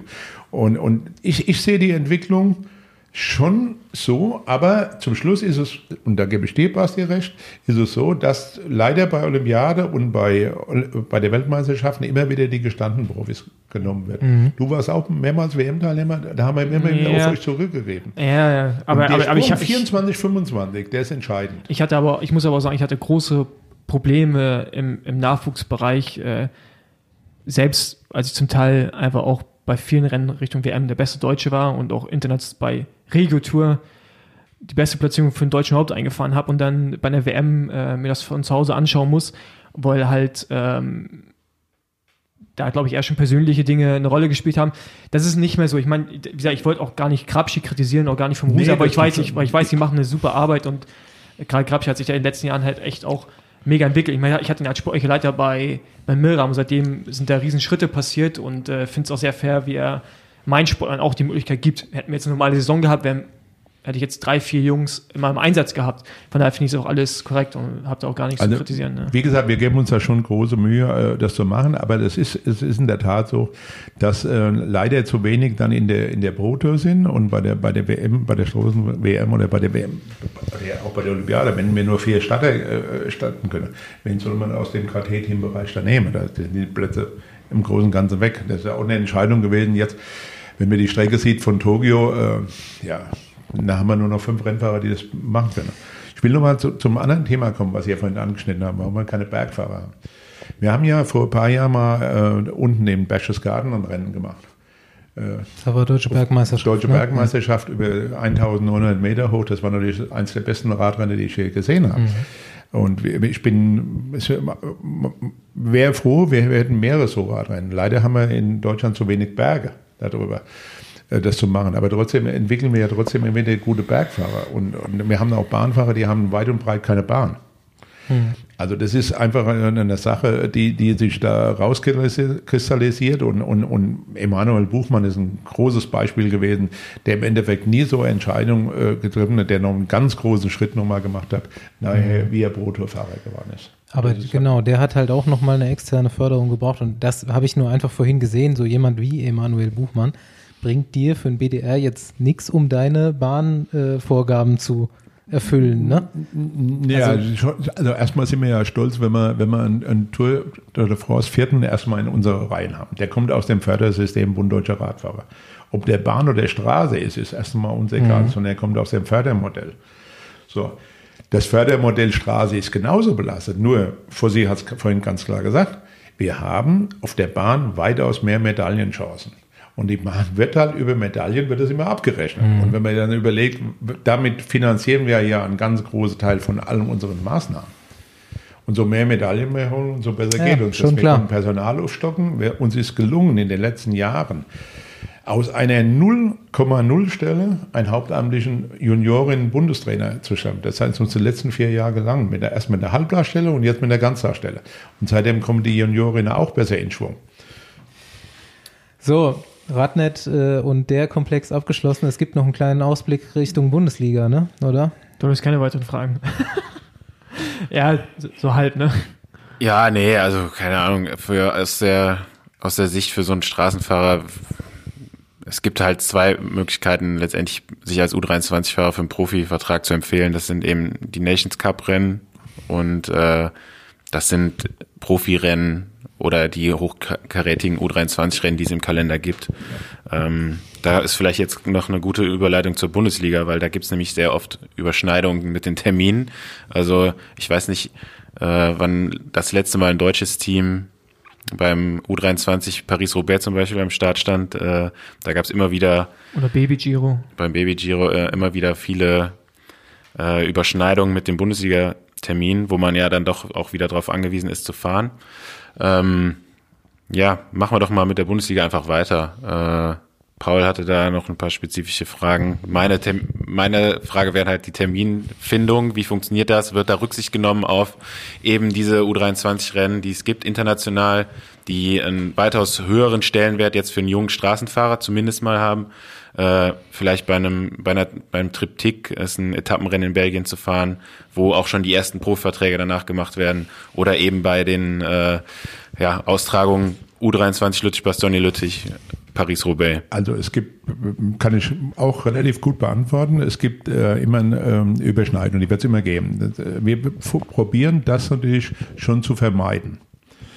Aber wenn der Veranstalter in Deutschland uns ähm, über Jahre ein Rennen macht und äh, der sagt dann, ich möchte gern U23 fahren, dann können wir das nicht vermeiden. Wir haben aber alle Rennen nach meiner Ansicht immer wieder mit Nationalmannschaft, Nationencup-Rennen bestritten. Und wir legen auch keinem Team das in den Weg, wenn der woanders der fahren will. Und das nehmen wir auch zu ist- das ist keine Verpflichtung, dass er die Bundesliga fahren muss. Und Ist es ja jetzt, muss ich mal kurz dazwischen grätschen, ist es ja irgendwie schon, weil gerade, das ist jetzt, wir sind jetzt in Deutschland schon fast bei so einer Situation wie äh, in der World Tour, die Teams von der Tour de France Teilnahme abhängig sind. Ist es für uns oder die Sponsoren in dem Bereich super wichtig, dass wir die Deutschland Tour fahren, weil das eben das größte Rennen in Deutschland ist, was den Sponsoren auch den größten Wert gibt. Ja? Also ähm, deswegen müssen wir immer äh, sehen, dass wir über die Bundesliga eben diese Qualifikation für die Deutschlandtour schaffen. Und dann ist es uns nicht möglich, dann zu sagen, okay, wir verzichten jetzt hier auf ein Rennen und wir fahren lieber Paris-Roubaix U23. Also erstmal hat ja die Deutschlandtour uns die Bundeswehr, äh, die Bundesliga richtig aufgewertet auf dem Qualifikationsmodus. Das war für uns sehr, sehr überraschend, aber es hat eine, war eine sehr gute Vorarbeit geleistet worden und deshalb hat uns das, sind wir erstmal stolz, dass die Deutschlandtour Notiz genommen hat und die deutschen Teams fördern will. Das muss man mal ganz klar sehen dass wir, dass, dass ihr dadurch gezwungen seid, äh, ist jetzt für mich persönlich natürlich gut, weil damit kann ich den Veranstaltern natürlich auch sagen, wir haben immer erstklassige Sportler dabei. Das nächste ist, wir müssen uns auch gegenüber unserem Sponsor äh, wieder da öffnen.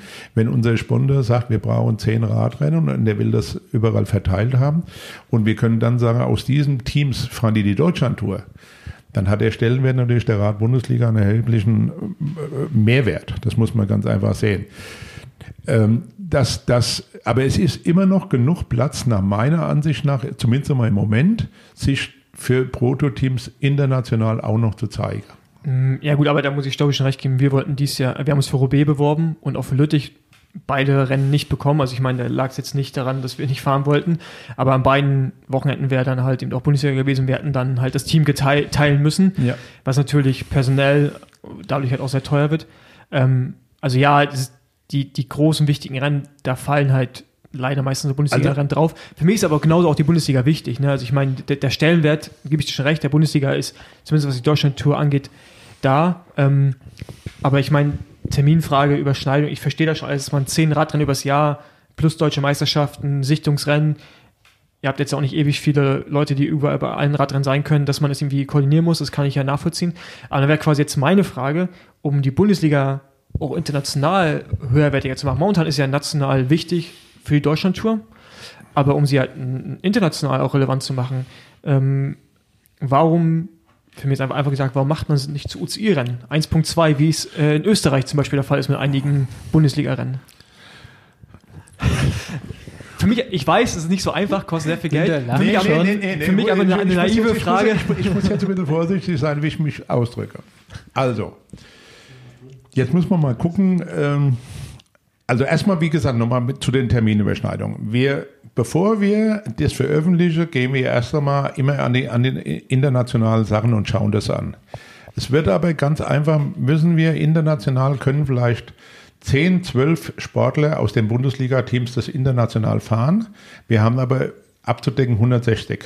Also ist das ein ganz kleiner Prozentteil, der uns an dem Tag fallen Der Druck mit der, mit der ähm, Deutschland-Tour, der ist ja jetzt erst seit zwei Jahren gekommen. Das muss man ja fairerweise sagen. Da muss man mal überlegen, wenn das so weiter ist, jetzt hat man sich nochmal weiterentwickelt und man hat das ja jetzt mit den Punkten nochmal richtig nochmal äh, im Endeffekt interessanter gemacht, das muss man ganz ehrlich sagen. Das haben wir soweit, ähm, für, für mich ist erstmal, wir müssen alle abdecken. Wir dürfen auch nicht nur an die KT-Sims denken. Ich sage jetzt mal ein Beispiel. Der Erfer Henninger Sossenheim ist aus Anfang der Bundesliga dabei. Wir haben jetzt letztes Jahr 25-jähriges Jubiläum der Rat Bundesliga gehabt. Nur mal als Beispiel. Und wenn ein Verein, wenn wir das, die wollen sich damit betätigen. Und die stellen das auch immer wieder. Und die stellen immer wieder ein Team. Und die haben weitaus weniger Geld, aber die haben genauso die Hotelkosten und die haben genauso Materialkosten und alles drum und dran. Und ich, weil ich aus der Entwicklung komme, wie, wie wir ein Team gemacht haben und was wir gemacht haben, sehe ich das immer vereinsmäßig und setze mich auch mit denen sehr viel zusammen. Und wir haben noch viele Sachen schon reingebracht damit. Und wir sollten, wir sollten über die Rad-Bundesliga an die Breite auch denken und nicht nur an den Spitzensport. Und das ist für mich eine große Aufgabe, das immer rauszumachen. Und deshalb wird auch die Überschneidungen geben, immer wieder. Wir werden, nachdem manche Kalender ja sehr, sehr spät kommen von der UCE, da haben die anderen Veranstalter schon längst, also ich, wir sind, glaube ich, weiter schneller wie manche internationale Terminkalender. Und wenn ich, wenn ich bei manchen Termine sehe, wenn die erst eingepflegt werden, nur weil sie Lust haben und jetzt was machen oder absagen, das können wir bei unseren Veranstaltern machen. Und wir haben in Deutschland große Probleme, im Endeffekt überhaupt eine Straßenrenner zu kriegen. Und wir müssen uns eins im Klaren sein. Wenn wir die Bundesliga nicht mehr machen, dann gibt es in Deutschland fast keine Straßenrennen mehr. Weil es ist schon in den Einzelverbänden oder bei Einzelveranstaltern effektiv so, dass die nur die Genehmigung kriegen, wenn sie sagen, wir haben eine Rad-Bundesliga. Und das ist auch bei Fördermitteln. Es gibt Verbände oder es gibt einige Sponsoren, die legen ganz groß Wert auf den Namen Bundesliga. Es gab vor sieben, acht Jahren schon mal eine Idee, den Namen wegzumachen. Es gibt aber Sponsorengelder mit dem Namen Bundesliga. Und deshalb müssen wir immer beide Seiten sehen oder müssen mehrere Seiten sehen, was auf uns kommt. Ähm, zu den Ausländern ist effektiv so, da, das ist eine Diskussion schon lange. Und wir haben auch schon mal probiert, das zu machen. Da wird, ist kein Veranstalter, ein Veranstalter wäre mitgegangen, weil da kommt ein internationaler UCI-Kommissar, es muss weitaus mehr Preisgeld genommen, gemacht werden. Und wir haben im Endeffekt ja noch genug Rennfahrer, um das, warum sollen wir es öffnen? Das ist eine, eine Sache. Wir haben Sunweb, weil es ein deutsches Team ist. Um die, Rele um die Relevanz international So. zu erhöhen. Wir haben uns für einen anderen Weg entschieden. Wir haben uns entschieden, im Endeffekt das zu öffnen, nicht U23, sondern Elite zu nennen. Und damit haben wir wieder deutsche Rennfahrer mehr beschäftigt. Und wir haben ja bei einigen Europameisterschaften auch ältere genommen, die nachher, zum Beispiel Henning hat eine relativ unbekannte Profimannschaft für uns, eine sehr gute EM gefahren. Da haben wir aus den KT-Teams damals äh, Huberts und Freienstein genommen, die sehr, sehr gut gefahren sind in Henning. Und wir sind, muss ich immer wieder sagen, nach allen Seiten offen. Zu Österreich kann ich, sage ich nur ein Wort. Die haben sehr viele Tschechen am Start, die haben sehr viele Polen am Start. Wo sind die Österreicher? Und wir machen das mit deutschen Rennfahrern. Und die müssen das öffnen. Das ist eine ganz andere Sache. Die, die müssen, sonst hätten die nämlich keinen Starterfeld. Ich habe mir, wir haben uns das sehr genau angeschaut. Die haben etwa 40 Österreicher zwar. Wir haben eine 130, 140. Wie, wie willst du mit 40 Rennfahrern eine Radrennen machen? Und deshalb müssen die das öffnen. Und bei uns ist es so, dass wir effektiv, ich hätte nur einen Veranstalter gehabt, der das bezahlt hätte. Alle anderen haben gesagt, nein, wollen wir nicht, weil die wollen ein großes Starterfeld haben. Und wenn man nur dieses eine Rennen als UCI-Rennen macht und dann quasi trotzdem unter der Bundesliga-Schirm fahren oder mit der zusätzlichen Wertung. Die, die Frage ist berechtigt, das sollte man aber so sein, wird da so viel Einfluss genommen, dass die, dass die Gesamtwertung, die Einzelwertung vielleicht dadurch verfälscht wird. Und das wollen wir auch ausschließen. Ja, also man, man, man muss immer so sehen, wir, wir wollen eigentlich zum Schluss, dass derjenige gewinnt und dies Jahr oder die letzten Jahre waren doch richtig geile Radrennen. Wenn auf dem letzten Rennen der Sieger über zehn Rennen erst feststeht und mit, die, mit dieser Aggressivität, wie Sauerland gefahren worden ist, das war doch, das war für mich ein richtig geiles Radrennen. Und, Das ist auch das- und, und, und, Das Schwerste, ne? Ja, genau, das ist, genau, das das Schwerste, aber da Ja. gebe ich, da gebe ich dir recht. Ähm, Ansonsten war es doch eigentlich ziemlich ja, genau, da destruktiv, dass jetzt diese Qualifikation der Deutschlandtour so eine große Rolle spielt, haben halt viele Teams die Taktik darauf ausgelegt. Ne? Da, das ist klar, aber das können wir, wir, können es ja nicht beeinflussen, wir können, also die Taktik, wenn, wenn ich sehe, ich bin ja bei fast allen Rennen dabei, Äh, manchmal, äh, bei manchen Rennen äh, sitze ich im Auto und mache mir Gedanken, was haben die jetzt für eine Taktik? ja, das, das frage ich Das mich ist- auch Da, da, bei den meisten Rennen, manchmal, da überlege ich dann, dann, dann, dann frage ich natürlich ein bisschen rum und dann erklärt mir das einer oder erklärt mir das nicht. Manche, manche da denke ich, ich war in Hamburg auf dem Radrennen und der war in München, was der mir erzählt, aber ich glaube es halt. Äh, aber es ist nicht so, also ähm, ich denke mal, auch durch die, durch die Öffnung für die Deutschlandtour sind die Rennen der Radbundesliga nochmal richtig interessanter geworden. Da, ich, also an sich gebe ich dir recht, aber ich glaube, die Diskussion hatten wir auch schon mal vor zwei Jahren, ähm, oder vor einem Jahr ist es, glaube ich, jetzt mittlerweile Bilsterberg, äh, nee, war vor zwei Jahren dann. Ja. Ähm, was mich ja wirklich am meisten stört an, an der Bundesliga ist gar nicht so unbedingt, dass die Mannschaftswertung ausschlaggebend ist für die Deutschlandtour. Ich finde das eigentlich auch eine sehr gute Idee. Über Einzelwertung ist es dann schon wieder, ich finde, das, das, ver, das verfälscht es dann so ein bisschen das Resultat. Ja. Aber die Anzahl der Fahrer, ich finde halt acht Fahrer, finde ich halt, ist meiner Meinung nach, ist es zu viel. Also das macht so ein Radrennen, gerade wenn du auf Teamwertung fährst, macht so ein Radrennen extrem tot. Und das war halt gerade bis zum Stichtag der Deutschlandtour, ähm, was glaube ich nach der deutschen Meisterschaft war, waren Düren. Das ein mega schweres Radrennen, du hast am Ende einen Sprint, wo ein Sprinter gewinnt, den normalerweise, ohne ihm jetzt zu nahe zu treten, aber bei einem richtig schweren Radrennen hängst du den eigentlich ab, musst du den abhängen, weil der einfach viel zu schnell ist. Und das für mich so exemplarisch, was, was eigentlich da, äh, wie ein Rennen eigentlich wirklich falsch laufen kann für das Profil, was du hast. Und dass zum Beispiel Sauerland so eskaliert ist, lag ja auch nur daran, dass alles entschieden war. Also die Deutschland-Tour war durch und dass wir Jo- Jonas Rutsch hatten, der da einfach alle auseinander nimmt. Wenn Jonas nicht da gewesen wäre, und so, also der ist ja auch, also das war ja keine Taktik von euch, gehe ich mal von aus, so wie der Radrennen gefahren ist. Wenn der so nicht Radrennen fährt, wie der Radrennen fährt, wie man ja jetzt auch schon mal die Profis gesehen hat, dann wäre das Radrennen auch wieder glaube ich, eher äh, semi-interessant gewesen. Und um da irgendwie noch mehr Würze reinzubringen, würde ich mir manchmal wünschen, wir fahren echt nur mit sechs Sportlern. Und ich weiß, Argument, dann fahren die jungen Rennfahrer nicht, dann sagt man aber, okay, es müssen ähm, zwei, zwei Erstjährige oder zwei erst Zweitjährige dabei sein. Ähm, weil ich finde momentan die Dynamik, wie sie da ist, sind die Teams einfach zu groß und kontrollieren die Radrennen zu einfach. Und ich habe dann zum Teil, ich bin natürlich auch Nachteil mit LKT, weil wir so viele Bahnfahrer haben. Ich spreche natürlich jetzt auch aus einer äh, anderen Position.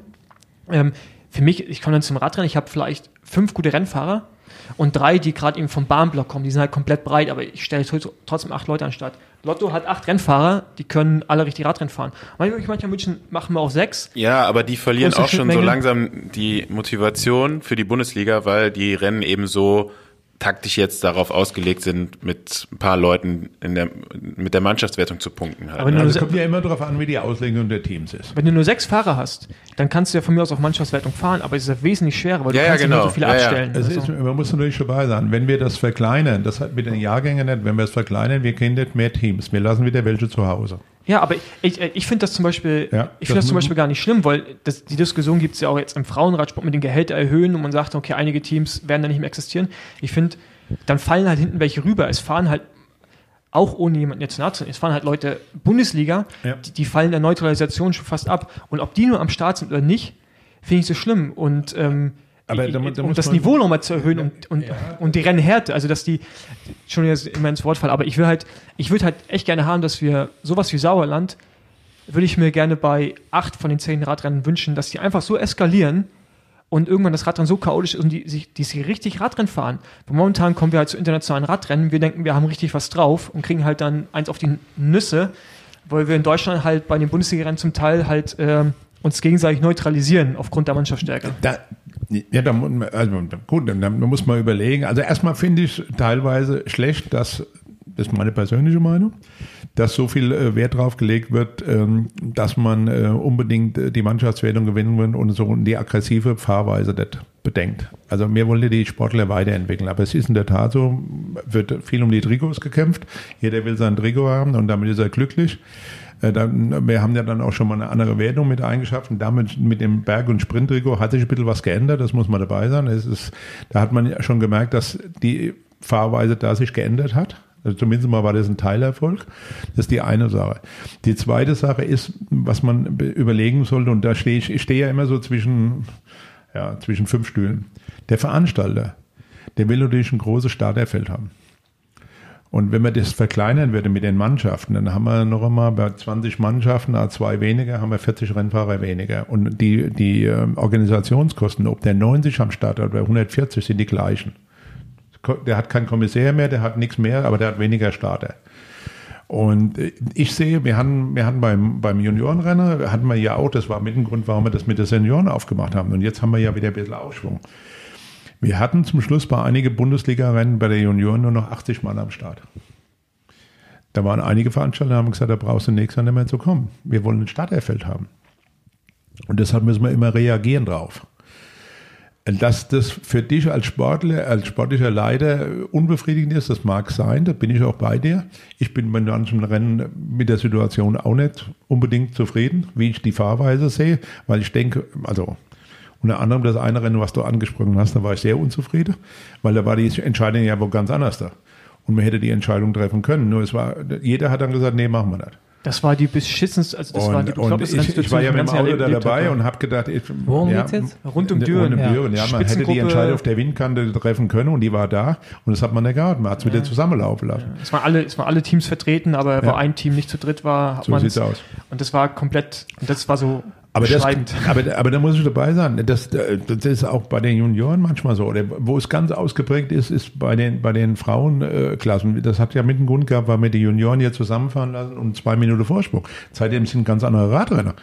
Wir haben, wir haben äh, bei den Frauen gesehen, dass die Junioren vorne so schnell gefahren sind. Bei einem Rennen sind die Frauen gar nicht mehr hingekommen. Und bei den anderen Rennen, wo sie hingekommen sind, waren die Hälfte schon außer denen, waren geplatzt. Weil die Junioren uns richtig äh, dahin gehalten haben. Und, und wir, wir beobachten das schon genau. Äh, aber ich, wir werden immer wieder enttäuscht sein, äh, wie, wie nachher zum Schluss die Rennen laufen. Das, das muss ich sagen. Und, und Düren, das Rennen habe ich auch live erlebt. Ich ich habe es nicht verstanden. Und werde es auch nicht verstehen, aber es war halt so. Also ähm, wird es nicht dazu kommen, dass man die Fahrerfelder vielleicht auch mal als Versuch reduziert? Also die, die, Team, die Teamgröße, das, nicht die Fahrerfelder, das, die, die Teamgröße. Ich, ich nehme das jetzt mal aus unserem Gespräch hier mit. Äh, Ich, ich will nur sagen, wir haben, äh, ich bin froh, dass wir in der glücklichen Lage sind und man muss immer dabei sein, dass auch der BDR bei der Radbundesliga mit ein erheblicher Sponsor ist. Ein erheblicher Sponsor. Und äh, wenn wir das dann äh, alles zusammenpacken, äh, müssen wir schon ein bisschen Acht geben, wie unsere Entwicklung ist. Und wenn die Veranstalter nachher sagen, ja, mit 90 mache ich keine Leaderin mehr, da habe ich nichts gewonnen. Weil dann machen wir die Straßenrennen selber kaputt und jeder weiß, was in Deutschland äh, sehr, sehr schwer ist, noch Straßenrennen zu machen. ja, Wie groß sind momentan die Starterfelder bei Elite? Na, jetzt haben wir ja immer so 140 am Start und, und dann hätte man äh, im Endeffekt 40 weniger, da sind wir schon bei 100 nur noch. Ja. Also, ja, und, und, ja. und ähm, die, die, die Frage ist, ich, für mich ist es auch schon mal gewesen und, und da habe ich aber auch wieder zurückgerudert. Äh, ist die Mannschaftswertung so wichtig? Ja, die ist bei einigen wichtig, effektiv, weil sie Geld kriegen. Das weiß ich. Es gibt, es gibt zum Beispiel einen, ähm, Autokonzern, der unterstützt äh, weitaus mehr Bundesliga-Teams wie anderen Teams. Also muss der Name ganz wichtig. Und das muss man immer gucken, äh, wie man da einen einen Nenner findet. Äh, Ich nehme das gerne mal mit, kann man mal diskutieren drüber. Äh, Aber wie gesagt, ich möchte gerne oder wir möchten gerne größere Felder haben. Dass natürlich die Hälfte dann durch den Raster fällt, das mag sein.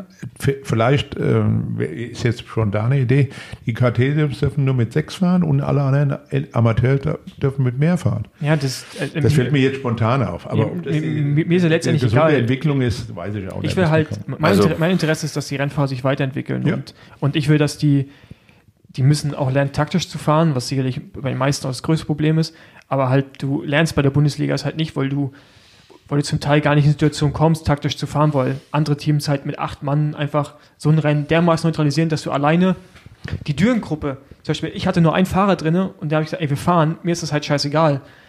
Ich bin mit einem zufrieden und da die Chance zu gewinnen. Mir ist das egal, was die anderen beiden hinten machen. Und und das hatten wir leider sehr oft. Und dieser Sauerland war ein mega geiles Rennen, aber aufgrund dessen, dass du halt einen Jonas Rutsch hast, der eh nicht mehr manchmal weiß, was er mit seiner Kraft anfangen Ja. soll. Aber sonst wäre das Radrennen halt auch nochmal. Vielleicht wäre es auch mal ein Schritt, erstmal einen Fahrer weniger zu fahr fahren zu lassen. Macht jetzt noch nicht einen großen Unterschied, aber wir sehen ja auch die Teamgrößen bei den Profirennen reduzieren sich. Äh, Acht Fahrer gibt's nur noch bei den großen Rundfahrten.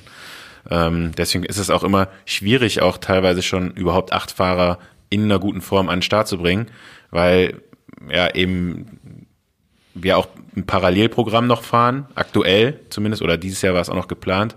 Ähm, da gibt es jetzt auch Überlegungen, das zu reduzieren, weil es auch vom Kosten Also damals, wie wir, wie wir das mit den acht festgelegt haben, hat einen Grund gehabt. Wir haben damals gesagt, da können sie mit zwei Autos kommen. Ist ja auch immer ein Kostenfaktor. Ja, Ja, wir müssen mit drei zum Beispiel kommen. ja, also ich sag nur, aber also was für Hintergedanken manchmal da dabei sind, wie man das mit den Teams machen, ein Bus und, und dann ein, ein, ein Materialwagen. Also es ist nicht so, dass wir, dass wir einfach was beschließen, wo wir einfach sagen, nee, das machen wir jetzt so, weil der BDR das so will. Das ist nicht so. Nee, nee, Sondern klar. man muss im Hintergrund immer wieder schauen, wo kommen die Kosten, wo kommt dazu, wer hat das? Jetzt Brandenburg, die müssen mit drei Autos fahren, die anderen kommen teilweise nur mit zwei oder sogar manche, die wissen ja schon beim Zeitfahren bringen die gar kein äh, PKW mit, sondern nur Busse, weil sie dann besser äh, packen können mit dem Material. Und es gibt ja schon, das wissen wir ja schon. Und deshalb bin ich auch froh, dass wir das Umfeld, wo wir haben, die haben ja alles gleiche Problem. Ja, und, und, äh, und, und deshalb ist das Umfeld eigentlich, dass die zusammenarbeiten, relativ gut, weil wir das schon berücksichtigen. Das ist auch mal- manchmal, wenn wir dann Rennen sagen, nee, das können wir nicht machen, das können wir denen nicht zumuten, 200 oder 300 Kilometer auseinander ein Rennen zu machen, weil wir wissen logistisch, was ihr alles machen müsst. Das ist aber gut, dass ich in der gleichen Lage war. war. Aber manchmal lässt sich nicht vermeiden. Bis jetzt ist es ja gelungen, immer wieder die Rennen doch relativ nah zusammenzubringen, wenn wir irgendwo was machen. Und ich denke mal, das war für mich ein großes Thema noch immer. Die Rad-Bundesliga. Ich möchte gerne mal in Schleswig-Holstein ein Rad-Bundesliga-Rennen haben. Auf der Windkante. Ein richtiges Radrennen. Weil die Bundesliga sagt uns, in der Bundesrepublik fahren wir Radrennen. Und wenn wir den Kalender sehen, wie wir uns überall hinbewegt haben, da muss ich sagen, da bin ich die letzten sechs, sieben Jahre richtig glücklich. Wir haben viele neue Veranstalter immer wieder das Gruppe. Wir haben ein Unternehmen gemacht mit Bilzerberg, wir haben einen Nürburgring dazu gekriegt, wir haben jetzt wieder neue Veranstalter gekriegt. Immer wieder ist, gelingt uns mit dem Team zusammen neue Veranstalter zu motivieren, ein Rennen zu machen, die entweder nachher noch eine Jugendsichtungsrennen mitmachen und, und, und. Und, und, und für mich ist die Bundesliga, dass wir in alle Bundesländer irgendwo mal aufschlagen. Das ist uns in Schleswig-Holstein noch nicht gelungen, das ist uns noch nicht in Mecklenburg-Vorpommern gelungen. Äh, aber da ist halt die Tradition auch anders. Ja, aber wir haben immer wieder Rennen, wo wir sagen müssen, das sind einmal die Traditionsrennen, aber trotzdem gelingt es uns die letzten Jahre immer wieder was Neues zu kriegen. Und für mich war der, der Bilzer Berg, wenn da die Zuschauer alle mitgemacht hätten und wir hätten viele Zuschauer hingeht, war das für mich das ein der geilsten Radrenner, die wir gehabt haben. Weil du konntest alles oben sehen, hast dich irgendwo oben hingestellt und konntest das ganze Radrenner sehen. Vielleicht für den Sportler nicht unbedingt so ideal, mag sein, bin ich dabei, aber wir hatten keine Organisationskosten, ich hatte, ich hatte keinen Ärger mit der Polizei, ich hatte alles weg. So, ich bin hingekommen, abgesperrte Strecke, geil. Und das Hinter, was wir, wir haben Toiletten gehabt, wir haben alles gehabt, ihr konntet euch im Trocknen, wenn es geregnet hätte, umziehen. Wo haben wir das sonst? Und deshalb muss man immer so ein bisschen gucken, wo finden wir uns da oder wo finden wir uns nicht da. Ja klar, dass es alles komplizierter ist, als wir uns manchmal vorstellen, ist mir auch vollkommen bewusst und äh, deswegen stellen wir auch zum Teil naive Fragen und gucken, nee, wie die Reaktion drauf ist. Ich zu beantworten. Ich will ja nur, ich will euch ja auch mitgeben oder auch die nachher das alle hören. Der Hintergrund oder die Hinterarbeit. Was Veranstalter, was die vorher machen müssen, um eine Genehmigung für ein Radrennen hinzukriegen. Mit die sich beschäftigt sind und die machen das zu 99 Prozent ehrenamtlich. Und die machen das im Ende für, für uns, für den BDR, für die Teams, damit wir ein Radrennen machen können. So, und deshalb muss man beides sehen und muss auch, auch die hören, denen ihr Sorgen haben und denen ihr Sorgen anhören. Und das ist meine Aufgabe, im Endeffekt das so zu koordinieren. Klar, da ist man ja immer nur, äh, muss man Kompromisse machen eigentlich, ne, in deiner Position. Da, deswegen ist ja auch so einfach, das zu kritisieren an einer Stelle. Ne? Du hast eben gesagt, du äh, spielst immer zwischen oder stehst zwischen fünf Stühlen. Na klar, kann man sich dann einfach auf einen äh, Stuhl draufstellen mhm. und sagen, hier, hier ist ein Riesenproblem. Aber ist halt so. Ich bin, ähm, ich bin der Sache auch ganz offen, deshalb sage ich auch, wir können auch darüber hier reden. Das, das machen wir ja. auch. Ich denke mal, auch mit, mit der Offenheit soll man darüber reden, dass, dass es viel mehr Sorgen sind, äh, dem Veranstalter da zu helfen und, und zu machen und die Teams. Ja, ich meine, ich kann nicht überall bis zur Ziellinie fahren und kann die Übernachtung nicht überall bis an der Ziellinie haben. Das ist halt einfach nicht gegeben. Ja, äh, und ich, ich gehe, ich bin für mich ein Kompromisslöser immer wieder. Und äh, es wird einmal der Veranstalter mit Sicherheit belohnt und einmal die Teams werden auch belohnt. Das muss man so einfach so, so sehen in, in meiner Gesichtsweise her. Ja? Und äh, es gibt auch für mich manche Veranstalter, die richtig gute Arbeit gemacht haben und es gibt auch welche, wir arbeiten auch immer nach den Rennen nochmal durch, was uns nicht so gefallen hat. Es ist nicht so, dass wir das alles hinnehmen, aber wir müssen trotzdem glücklich sein, dass alle im Ehrenamt so eine Aufgabe noch wirklich leisten können. Das muss man ganz einfach sehen. Und, ja. und leider ist es so, das kann ich auch ruhig mal hier in dem Rahmen sagen, viele, die kritisieren, die haben noch nie ein Radrennen organisiert. Das hat damit nichts zu tun, aber du gerade meintest, ähm, du bist bei vielen Rennen und ihr guckt schon auf 28, was ja auch richtig ist. Ich würde mir manchmal wünschen, dass mehr Leute jetzt schon auf 24 schauen, gerade im, im Bahnbereich, dass man jetzt schon mit den Leuten richtig arbeitet. Ähm, aber äh, seid ihr nicht vielleicht auch ein bisschen zu wenig Leute? Also wenn ich halt jetzt überlege, mit wem kann ich beim BDR über Probleme reden, rausgenommen die Bundestrainer, ja, aber jede Frage, die ich habe, schicke ich Falk Putzke. Also wirklich jede Frage, egal was, Junioren damals, jetzt U23, Elite, alles Falk Putzke. Das sieht man bei den Radram, mit Patrick, wenn ich ihn irgendwie bei der WM sehe, kann ich mit ihm auch offen und ehrlich immer reden. Ähm, aber manchmal ist das Gefühl, ihr seid, ihr habt auf jeden Fall ihr habt viele engagierte Leute, aber ihr seid auch wenig. Ne? Also, dass ihr viele Personen oder wenig Personen müssen sehr viel Arbeit machen. Ja, man muss sehen, dass wir, dass wir die Geschäftsstelle sind äh, im Moment, glaube ich, 18 oder 19 Vollbeschäftigte. Und alles andere, was wir hier machen, ist ja Ehrenamt. Ich bin ja nicht beim BDR beschäftigt, sondern meine Freizeit. So, und wir, wir packen das, äh, der Fall Brutzke ist unser Referatleiter im Leistungssport, der besteht aus vier Personen.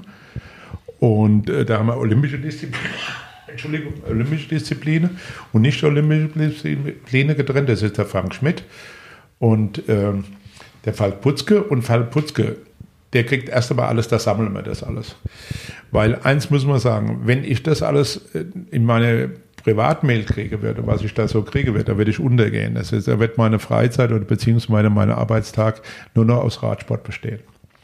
Und wir sammeln das und, äh, und das ist auch gut so, dass wir das haben. Wir haben einen Ordner, wir haben verschiedene Ordner, wo wir das alles hinlegen und dann arbeiten wir weg. Und dann ist auch, sind auch teilweise Fragen, wo man mich nicht braucht.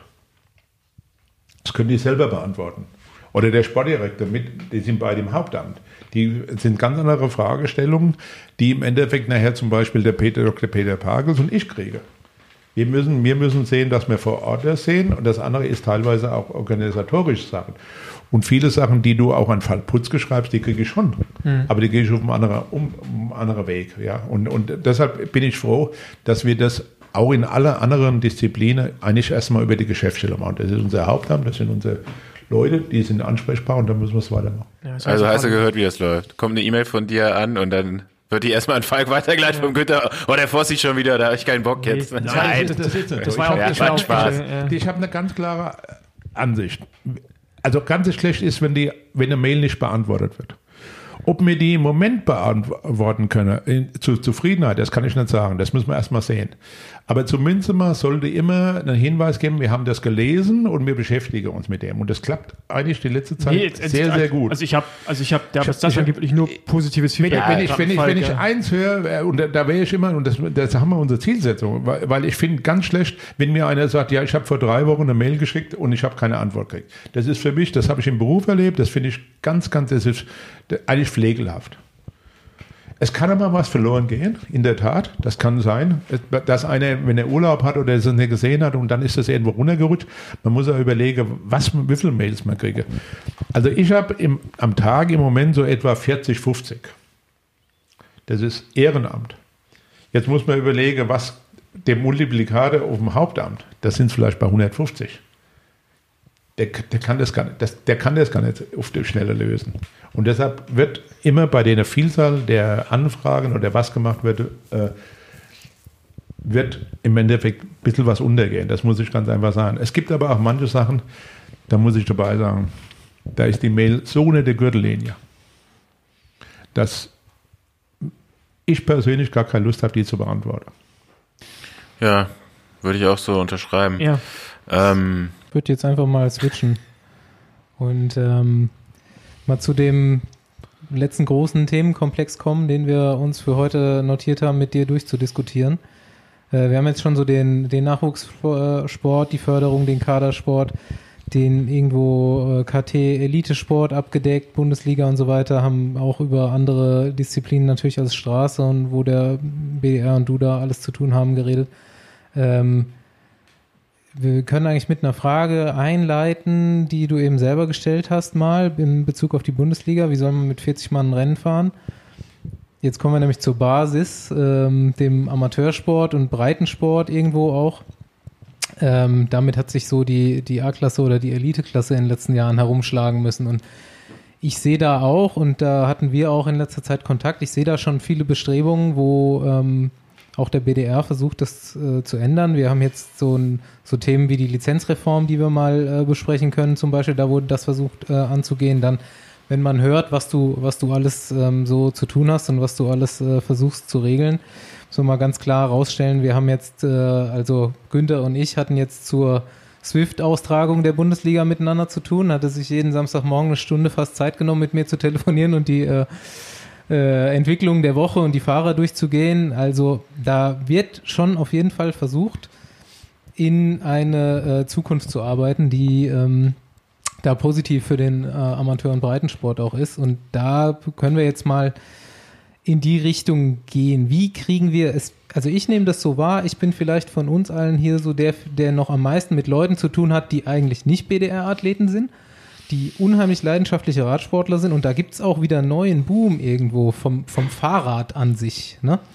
Das, das Fahrrad ist wieder ein Stück cooler geworden in einer Zeit, wo es auch wieder um Nachhaltigkeit geht, wo es irgendwo um Entschleunigung geht und so mehrstündiges Fahrradtraining bringt einfach vielen Leuten was. Und es gibt da viele Leute, die wirklich stark sind, die Lust auf Wettkampf haben, die aber, wenn sie nicht aus einer Vereinsvergangenheit, aus dem, aus dem Kader, aus dem ähm, Verband kommen, keine Ahnung haben, was ist eigentlich ein Radrennen und ähm, wie kommen wir dahin, dass wir denen eine Plattform bieten und die auch in den Verband mit, mit reinholen, dass da eine größere, eine größere Basis einfach da ist. Und ähm, wir können ja mal erstmal anfangen mit der Lizenzreform. Das ist jetzt mal was, wo ein konkretes Thema da ist, was jetzt aber auch erst ein Jahr anzuschauen ist.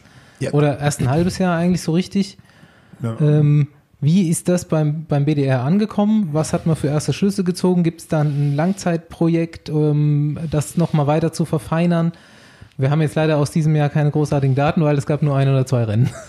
Also, das, die Lizenzverfahren äh, meiner Ansicht nach war zu spät. Mhm. werden viel früher anfangen müssen. Äh, Das ist nur ein Problem gewesen, äh, das umzusetzen. Da braucht man ein Team, da waren äh, sehr viele Leute mit beteiligt, etwa 10 bis 12. Wir haben aus allen Fakten welche genommen, Veranstalter, wir haben die Kommissäre reingenommen, wir haben unser Fördermodell reingenommen. Also es ist nicht, das ist nicht eine Entscheidung gewesen vom Leistungssport, sondern wir haben uns erstmal angeschaut, äh, wo können wir da hin haben. Da, da haben wir natürlich einige Kritik äh, uns eingehandelt. Aber alles, was Neues ist, kritikwürdig. Auf jeden So. Fall, da bin ich bei Dann dir. haben, wir, dann haben wir gesagt, okay, wir machen nach einem Jahr und haben damals gesagt, wir sind vielleicht erfolgreich mit 85 Prozent, was wir gemacht haben. Dann haben wir ja im Winter nachgearbeitet und haben erstmal wieder den nächsten Schritt gemacht. Wir haben gesagt, wir machen nicht drei Schritte auf einmal, weil wir wissen nicht, welcher greift. Also können wir immer nur einen machen. Wenn der greift, dann sind wir gut, haben wir den nicht, hat er nicht gegriffen, dann müssen wir nächstes Jahr den anderen machen. Dann, dann können wir immer wieder sehen, dass was weitergreift. Schade ist, dass wir dieses Jahr nicht mit den 650 das durchziehen können. Die Entwicklung ist ganz unterschiedlich gewesen. Wir hatten im Frühjahr Beispiel 2019 Einhausen. So große Stadterfelder, wenn das nach dem alten System gefahren wäre, hätten etwa 100 Sportler an diesem Wettbewerb nicht teilnehmen können, sondern wir hatten A, B, also Elite, dann Ja. hatten wir, glaube ich, 160 und in der Amateurklasse 140. Wenn wir jetzt nach der Zeit gegangen wäre, 200 Starter nur, wären die Hälfte, wären 100 zu Hause geblieben. Das hat uns recht gegeben. Das hat sich auch noch nachher schönreich gezeigt und und und bei einigen Radrennen. Es hat aber auch negative Beispiele gegeben. Effektiv. Da muss man fragen, warum. Die eine Sache ist, dass der Veranstalter, und da sind wir auch relativ eine einer Meinung gewesen, der muss sich schon attraktiv aus, äh, ausschreiben. Es muss eine Attraktivität zum Radrenner sein, dass da einer hin, hinfahren will. Natürlich, wenn am Wochenende dann bei innerhalb von 200 Kilometer drei Amateurrennen gefahren werden oder drei Elite-Rennen und der Landesverband hat aber auch nur 140 Lizenzen, dann kann er nicht erwarten, dass bei jedem Rennen 140 am Start da, sind. da, Das ist so. ja, da ist ja auch das Problem so, So. ein bisschen, was ich Das eben ist schon die eine Frage. Die zweite Frage ist, wie kommen wir an die Kunden ran? Die Kunden kennen halt den BDR nicht. Da haben wir mit verschiedenen, äh, da kommen wir wieder zum Ausgangspunkt unserem Gespräch aus, wie kommen wir an die Kunden ran? Es gibt eine ganze Menge, die wollen sich in der Vereine nicht binden. Das ist einfach so, die wollen, wenn es schönes Wetter ist, fahren die Fahrrad, da ist scheißegal, was für Stadtgeld die bezahlen müssen, dass sie jedermann Rennen fahren können. Wenn schlechtes Wetter ist, bleibe zu Hause. Wenn sie im Verein sind, sind sie schon gebunden. Und leider ist unsere, unser, für unser System mit Leistungsgedanke oder beziehungsweise als Amateurfahrer ist es halt damit schon getan, wenn er sich anmelden muss und und und und muss Vereinsbeitrag bezahlen, dass das viele nicht machen wollen. Das liegt an den Ja, Strukturen in Deutschland. Wir haben ja das in Turnvereinen und Schwimmvereinen äh, genau das Gleiche. Und da zu, das zu brechen, das wird sehr, sehr schwer. Und die, wenn man, man sieht, die Strukturen in den Vereinen, in den Verbände äh, sind schon sehr, sehr viele Ältere. Und äh, das ist die große Frage, ob da jemand dann im Verein ist. Also es, es gibt Beispiele, da dann Vereine, die wollen gar keine Jugendfahrer mehr haben, die schicken die lieber in einen anderen Verein, äh, weil der Jugendarbeit macht. Ja. Und das ist natürlich auch die Gefahr, haben die Übungsleiter und und und. Das ist ein bisschen, worauf ich hinaus will. Wir haben irgendwo die Lizenzreform, hat auch den Effekt, finde ich auch gut, jetzt quasi die Eliteklasse mal breiter aufzustellen. Haben wir in Nordrhein-Westfalen, haben wir relativ, relativ viele Rennen noch, auch Kriterien und so weiter, wo dann aber eben teilweise nur 30, 40 Mann in der Eliteklasse am Start standen, dass die eigentlich gute äh, Athleten sind. Das ist ein Rennen, was du gut anschauen kannst auch. Ist natürlich, wie du schon sagst, äh, publikumstechnisch auch selten einer da, weil nicht richtig vom Veranstalter beworben und so. Dann hast du eine C-Klasse, die ist eigentlich auch noch beliebt, aber die Leute, die sich nicht in einem Verein binden wollen, meiner Meinung nach, sehen gar nicht die Möglichkeit, Rennen zu fahren, weil die sind irgendwo noch unter C-Klasse. Das Niveau, was, in, was du in der C-Klasse brauchst, ist gar nicht so weit entfernt von dem Niveau, was du in der A-Klasse brauchst. Und da kommen einige Leute, die wirklich Bock auf Radfahren haben, ähm, aber noch keine Ahnung von Vereinsstrukturen, Rennstrukturen und so weiter haben, die kommen nicht unter, weil ihr Niveau da nochmal so ein bisschen drunter liegt und ähm, sie auch gar keinen Sinn da drin sehen. Ne? Also sie können jedermann Rennen fahren, vielleicht dann auch am guten Tag da mal vorne mitfahren, aber in der C-Klasse werden sie halt abgehängt, weil da sind ein paar Leute, die können auch A-Klasse fahren ne? und da geht's halt in der ersten Runde, erste zehn Runden richtig zur Sache, dann sind die raus, da verlieren die einen Spaß. Jetzt müsste man irgendwie meiner Meinung nach ein System finden, wie kriege ich nochmal dieses oder dieses Jedermann-System für ein Lizenz, also wie, eigentlich, wie kriege ich die Jedermann-Fahrer noch dazu, dass sie auf dem Lizenzrennen einen Platz finden, wo Also- sie sich messen können? Also eins haben wir ja schon mal gemacht. Wir haben mit der Tageslizenz haben wir ja schon mal eine ganze Menge eröffnet, dass sie nicht in den Verein reingehen müssen. Das, das mag sein, dass der eine oder andere das vielleicht nicht so nachverfolgt, aber wir haben die letzten zwei Jahre etwa, etwa immer 500 Tageslizenzen ähm, Das, verkauft. das Im System wir Jahr. vielleicht So- auch so. noch mal so ein bisschen bewerben, weil Daraufhin, da wird aber zu wenig Werbung Ja. gemacht. Die ganze Menge wissen. Das haben wir jetzt über den, wir haben ja die, äh, Swift. bei jedermann bei Swift richtig beworben. Das haben wir jetzt auch nochmal gemacht. Wir haben aber auch in dem Crossrennen, ich hatte, wir hatten zum Beispiel dieses Jahr ein Beispiel gehabt. Der Mann hat äh, Crossrennen gefahren in der Seniorenklasse. Und äh, dann wollte er auf einmal, hat er gesagt, ja, er will die deutsche Meisterschaft fahren in, in Albstadt. Und da haben wir gesagt, er geht mit Ledermann-Lizenz nicht. Und der ist innerhalb von 24 Stunden in den Verein eingetreten und hat Lizenz gelöst. Und das ist, das ist bei vielen so. Und von den, von den etwa 500 Tageslizenzen, die wir genommen haben, haben wir Erkenntnisse, die haben wir uns rausgefiltert, dass eine ganze Menge, also eine ganze Menge, wenn es nur 10 Prozent sind, sind in die Vereine gegangen. Also ist das erstmal für unser Ding ein, ein Teilerfolg. Aber die wird zu wenig beworben und viele wissen das nicht. Die andere Sache ist, dass man muss die Rennen unterscheiden. Beim Straßenrennen, wenn der in, mit der Tageslizenz fährt, hat er viel mehr Möglichkeiten, als wenn er einen Rundkurs von 800 Meter fährt. Das kann er dann machen. Da, da ist jeder, jeder Mann, Fahrer ist hoffnungslos überlastet. Der wird äh, innerhalb von zwei Runden über Runde oder drei Runden, das habe ich schon gesehen.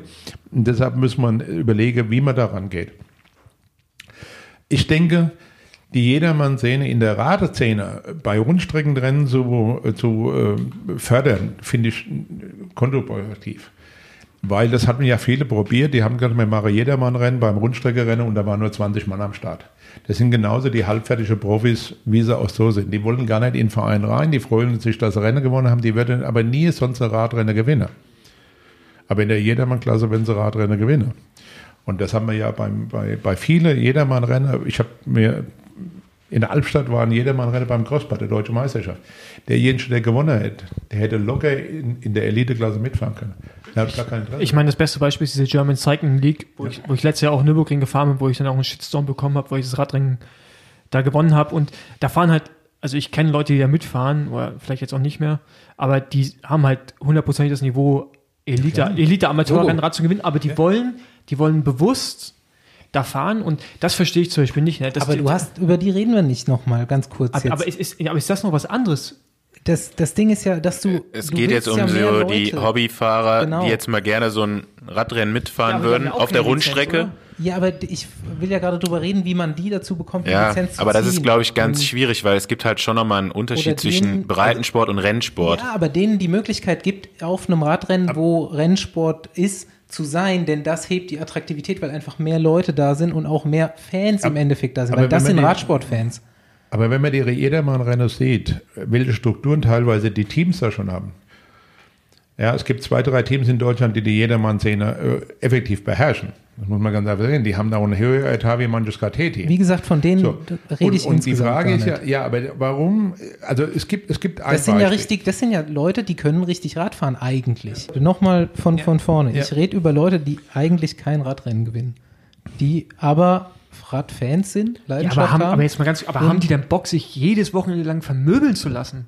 Ja, das, davon Nee, rede aber ich doch gerade. Wie bekommst Gab's du ein ja. Rennen? Die gewinnen Gab's ja. Also es gab ja auch jedermann Kriterien, aber die wurden halt nicht angenommen. Ja, sehe ich aber, sehe ich nicht so. Also, ich kenne Also, genug also- Leute, die Bock hätten. Also ich glaube, ich glaube, ich glaube, was du halt versuchst, du versuchst das, was im Triathlon ist, das und auch beim Marathon, das funktioniert ja im Radsport Nee, nicht. Quatsch, die darfst du ja nicht mit Elite fahren lassen, natürlich nicht. Aber es gibt noch mal ein Bassin an Leuten, die unter Lizenzfahrern sind, Jetzt, wer da in diesen Top-Jedermann-Teams fährt, brauchen wir nicht drüber reden. Die können, die können A-Klasse fahren. Ne? Aber die mit denen fahren und die dann nach Hause kommen und sagen, ey, ich bin heute Radrennen gefahren, auch wenn sie äh, da äh, 145. geworden sind. Also Die wäre doch alle, sind wir uns doch einig, wäre schön auch in einem Verein mit einer Lizenz zu haben. Und denen muss man, finde ich, eine eine Basis geben, wo die ein Rennen fahren können auf dem Radrennen, wo auch richtige Leute fahren. Das könnte sie ja mit der Tageslizenz, wenn der die Tageslizenz äh, äh, nutzen würde. Zum Schluss ist es ja so, dass wir einmal, das war eine große Diskussion, Tageslizenz zu machen, weil die muss genauso versichert sein, der Sportler, wie derjenige, der neben ihm steht, mit der Lizenz. Deshalb haben wir so lange gebraucht. Wir haben zwei Jahre gebraucht, eine Versicherung zu finden, erstmal das zu machen. Das war nicht so einfach. Das ist uns jetzt gelungen. Und ähm, ich will nur mal sagen, ich glaube, wir müssen mehr Bewerbendes. Wir müssen mehr, wir haben das dann mal probiert, mit, äh, mit, äh, mit Zettel bei der Jedermann-Rennen äh, auszulegen und darauf hinzuweisen. Wir haben dann mal so Karten gemacht und und und. Dann haben wir das auf der Radnet relativ weit oben dahin gesetzt. mit Zibal ist du das doch früher mit der, mit der C-Klasse. C-Klasse war wirklich zum Teil auf einem, also du bist ja automatisch rausgewachsen aus der C-Klasse, wenn, du zu gut- wenn du gut warst, weil du automatisch Ergebnisse eingefahren hast. Ich meine, da wollte sich ja keiner lange aufhalten. Aber es gab auch Leute, die wollten halt auch nie da raus, weil die halt Ja. Radrennen auf ihrem Niveau fahren Ja. konnten. Aber ich, ich kann, weiß schon, warum ich diese Reform auch gemacht habe. Die Leute halt irgendwann unten auch wegbrechen und die gehen halt in diese Jedermann-Szene rein. Die sind ja, weiß ich, glaube ich, sind von dieser C-Klasse in diese Jedermann-Szene reingesprungen, weil die äh, aus was weiß ich, welchen Grund, weil sicherlich auch in Jedermann-Szene zum Beispiel mehr Straßenrennen gibt als in der C-Klasse. Ja, wir, wir müssen noch mal ganz, wir müssen mal anfangen. Wenn wir jetzt gehen wir mal ein Stückel zurück. Oder hast du noch? Ich fange noch mal mit der Ich, Lizenzreform an. ich glaube noch mal von vornherein, dass ihr alle keinen Kontakt zu Leuten habt, die ich so meine gerade. Ihr Nein, habt- Doch, klar, also ich, aber genau die Ich bin doch gerade einer. müssen ja in der C-Klasse eigentlich fahren. ja, müssten. aber Und das da- ist, wenn das sind den zu schwer ist, ja, Genau. gut, dann ist natürlich schwierig jetzt für einen, sag ich mal, einen 30-Jährigen so spät mit Rennsport anzufangen. Aber dafür gab's, hat Günther eben angesprochen, auch bei solchen Kriterien ab und zu so jedermann Starterfelder, wurde aber nicht so angenommen. Da standen halt 20 Leute und das wurde, ja, da gab's halt nicht genug Nachfrage, sage ich mal. Ne? Da, da, kommen ja Da- zwei, da kommen ja zwei Faktoren, was du ansprichst. Einmal ist, machst du jedermann rennen, wie viel Kilometer machst du das? Machst du 10 Kilometer, sagt einer, ich komme da nicht von Kassel nach Frankfurt. Machst du 40 Kilometer, nimmst du die Jugend weg. Also ich- Und wenn wir die Jugend wegnehmen würde, wäre das tödlich. Im Endeffekt müssen wir schon äh, gucken. Also, es, ich, Ich, glaub- glaube glaub, die weiterhin, das ist der richtige Weg, weil die, die ich gesehen habe, wo ich teilweise auch selbst teilgenommen habe, da waren die Felder genauso groß wie bei den äh, Also- also die- die waren halt auch klein bei den äh, Elite-Rennen. Ne? also, also, was ich zum Beispiel ja glaube, nicht so, dass da 100 Leute am Start was, stehen. Beim was Rennen in Deutschland schon, aber was in Deutschland ein großes Problem ist, was das große Problem ist auch übertrieben, ist jetzt an mir selbst, ich will Radrennen fahren, aber ich will aber eigentlich wirklich gar keinen Bock auf einen Verein. Nicht, weil ich eine Vereinsstruktur nicht unterstützen will, aber weil diese, das, was in dem Verein passiert, die, die, dieses Angepisse zum Teil, das ist ja auch furchtbar, auch wenn du selbst, ich meine, ich, ich war bis vor einer Woche selbst in einem Verein äh, Kassenwart und bin freiwillig zurückgetreten, weil mir das alles zu sehr rumgewichselt da ist und und wir sind ein moderner Verein, also moderner Anführungsstrichen, Verein und du hast ja in anderen Ländern, kannst du halt einfach als Einzelfahrer eine Lizenz lösen fürs ganze Jahr und fährst halt dann einfach Radrennen. Du ziehst ein schwarzes Trikot an und fährst halt. Das ist sicherlich bei uns nicht möglich, aber ich verstehe auch, dass der BDR das nicht öffnen kann, weil dann zerstörst du die Vereinsstrukturen eventuell ein bisschen und nimmst den Plätzen weg. Und ich weiß genauso auch für Nachwuchs, wie wichtig Vereine sind. Von daher, das ist eine schwierige Entscheidung und die Tageslizenz ist meiner Meinung nach, ich habe sie selbst vielleicht- dreimal genutzt in den letzten zwei Jahren, ist eine gute Lösung. ja. Er muss aber wesentlich mehr beworben werden und vielleicht auch verfeinert. Vielleicht ist, verbessert. die, ist auch, das auch schon auf einem guten Wege, aber Ja. es muss halt erstmal ankommen. Also man, wie wir die Tageslizenz eingeführt haben, haben wir gesagt, wir rechnen so mit äh, 1000 Leute, die das im Jahr nutzen. Das 500 hast du gesagt. 500 sind es etwa. Also, es ist also nicht, wir sind also weit von der Zahl entfernt. Aber wenn ich, wenn ich immer wieder höre, und da bin ich völlig bei euch, äh, du hast die Möglichkeit, eine Tageslizenz, was, es gibt eine Tageslizenz, die wissen das nicht. Ja, also ich meine, Frage, jetzt, jetzt wissen es auf jeden? Fall relativ viele. Äh, Kannst Ja. ja. mal, wir können es ja mal kurz durch. Was muss ich machen für eine, also ich, wir sind alle im Verein. Du auch noch, oder? ja. Und äh, ich, ich habe auch noch eine Lizenz, aber ähm, was muss ich machen als Fahrer, wenn ich irgendwie, ich will jetzt Rennen fahren, muss mir erstmal eins suchen, okay. Wie viel vorher muss ich mich um eine Tageslizenz kümmern, zum Beispiel? Ganz einfach, bei Radnet anmelde, äh, draufklicke, alles angebe und kann erfahren. Der kann bis für eine Stunde vom Radrennen noch mit seiner Tageslizenz auftauchen.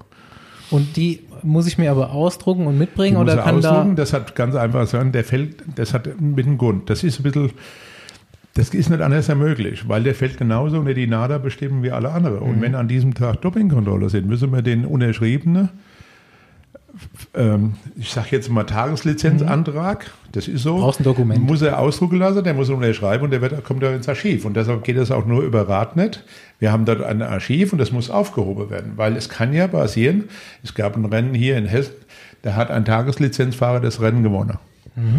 Wenn der Dopingkontrolle gewesen wäre und dann fällt er genauso unter das, unter das System. So, und deshalb ist das ein bisschen kompliziert mit dem Ausdrucken, aber äh, Ansonsten ist eigentlich ist es eine Möglichkeit. Und, und der, äh, ich denke mal, jeder Veranstalter hat einen Drucker und man kann über das Handy das anklicken und und und und nachweisen.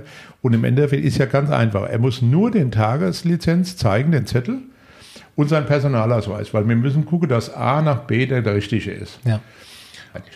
Also Leute, macht es einfach mal. Sucht Genau. euch mal ein Rennen raus, wenn es jetzt wieder welche gibt und zeigt euch mal. Und es ist guckt wirklich, mal, wie das ist. Es ist wirklich einfach. Und, Und äh, wenn das ja. dann zu schwer ist, das C-Klasse-Rennen, dann muss man halt einfach auch mal der Ja, Realität ins Auge sehen. Das Ding, halt, das Ding, wir reden die ganze Zeit von A, B und C, das heißt ja gar nicht mehr so, das heißt ja Elite, Amateur Ja. und Amateur. Und Genau. Okay, wenn das, wenn das Amateurrennen zu schwer ist, dann bleibt man vielleicht besser so bei den normalen Ausfahrten Nee. und Ich, nee? ich finde schon, nee, nee, ich finde schon, äh, ich, ich finde, was Basti sagt, ist schon interessant. Man, man, man, man will ja dann auch, für mich sind das ja Neukunde, die sich ruhig mal sportlich messen können.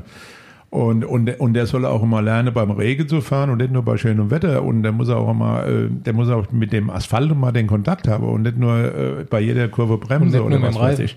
Aber jetzt, ganz kurz eine Frage. Habt ihr eigentlich einen Einfluss auf die Professionalisierung der Jedermann-Szene? Also, also weil, weil, wie du schon sagst, da gibt es ja Teams, die haben Budget wie ein KT-Team oder sogar größer und das finde ich halt. Ich glaube aber, dass der Zenit auch schon ein bisschen überschritten Ja. ist wieder und dass sich das wieder ein bisschen zurückentwickelt, weil die es auch selber gemerkt haben, dass es das- äh, so ein bisschen mit das- Also ja auf die, die, die Spatzenschießen ist. Jedermann-Szene ist äh, meiner Ansicht nach sprunghaft in die Höhe gestiegen. Dann hat man, da war mir an unserem alten System so sehr gebunden. Das hat man, das hat man äh, vielleicht nicht richtig entdeckt. Das ist genauso mit Mountainbike, muss man ja auch fairerweise sagen. Bei Mountainbikes sind wir, haben wir jahrelang gebraucht, um da international äh, wirklich äh, festzufassen, weil wir zu wenig einfach die Erfahrung hatten. Mhm. In Amerika war das einfach so, in anderen Ländern.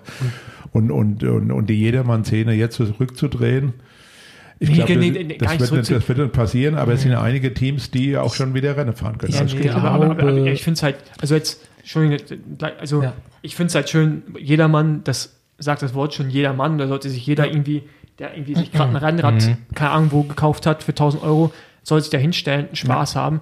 Aber ob der dann so viel Spaß hat, äh, wenn er gegen Leute fährt, die eigentlich Lizenzrennen fahren sollten oder vielleicht sogar auch ein KT-Niveau haben, die aber dann darum, die, die fahren ja, warum sie da fahren, weiß ich nicht, sicherlich auch, weil sie Erfolg haben wollen, aus irgendwelchen Gründen, aber das ist, das passt halt für mich nicht zusammen. Und da ist halt dem Wunsch, den du hast, dass die Jedermänner in die Lizenz reinkommen, ja, das machst du, also, also wenn ich ein Jedermann bin, hätte ich schon gar keinen Bock mehr auf Lizenz, wenn ich sehe, was beim Jedermann-Rennen los ist. Zum Teil. Also, Also ich Ähm, denke mal einfach, dass die Strecken und die Rennen einfach attraktiver beim sind erstmal für, auf für Jedermann. Genau.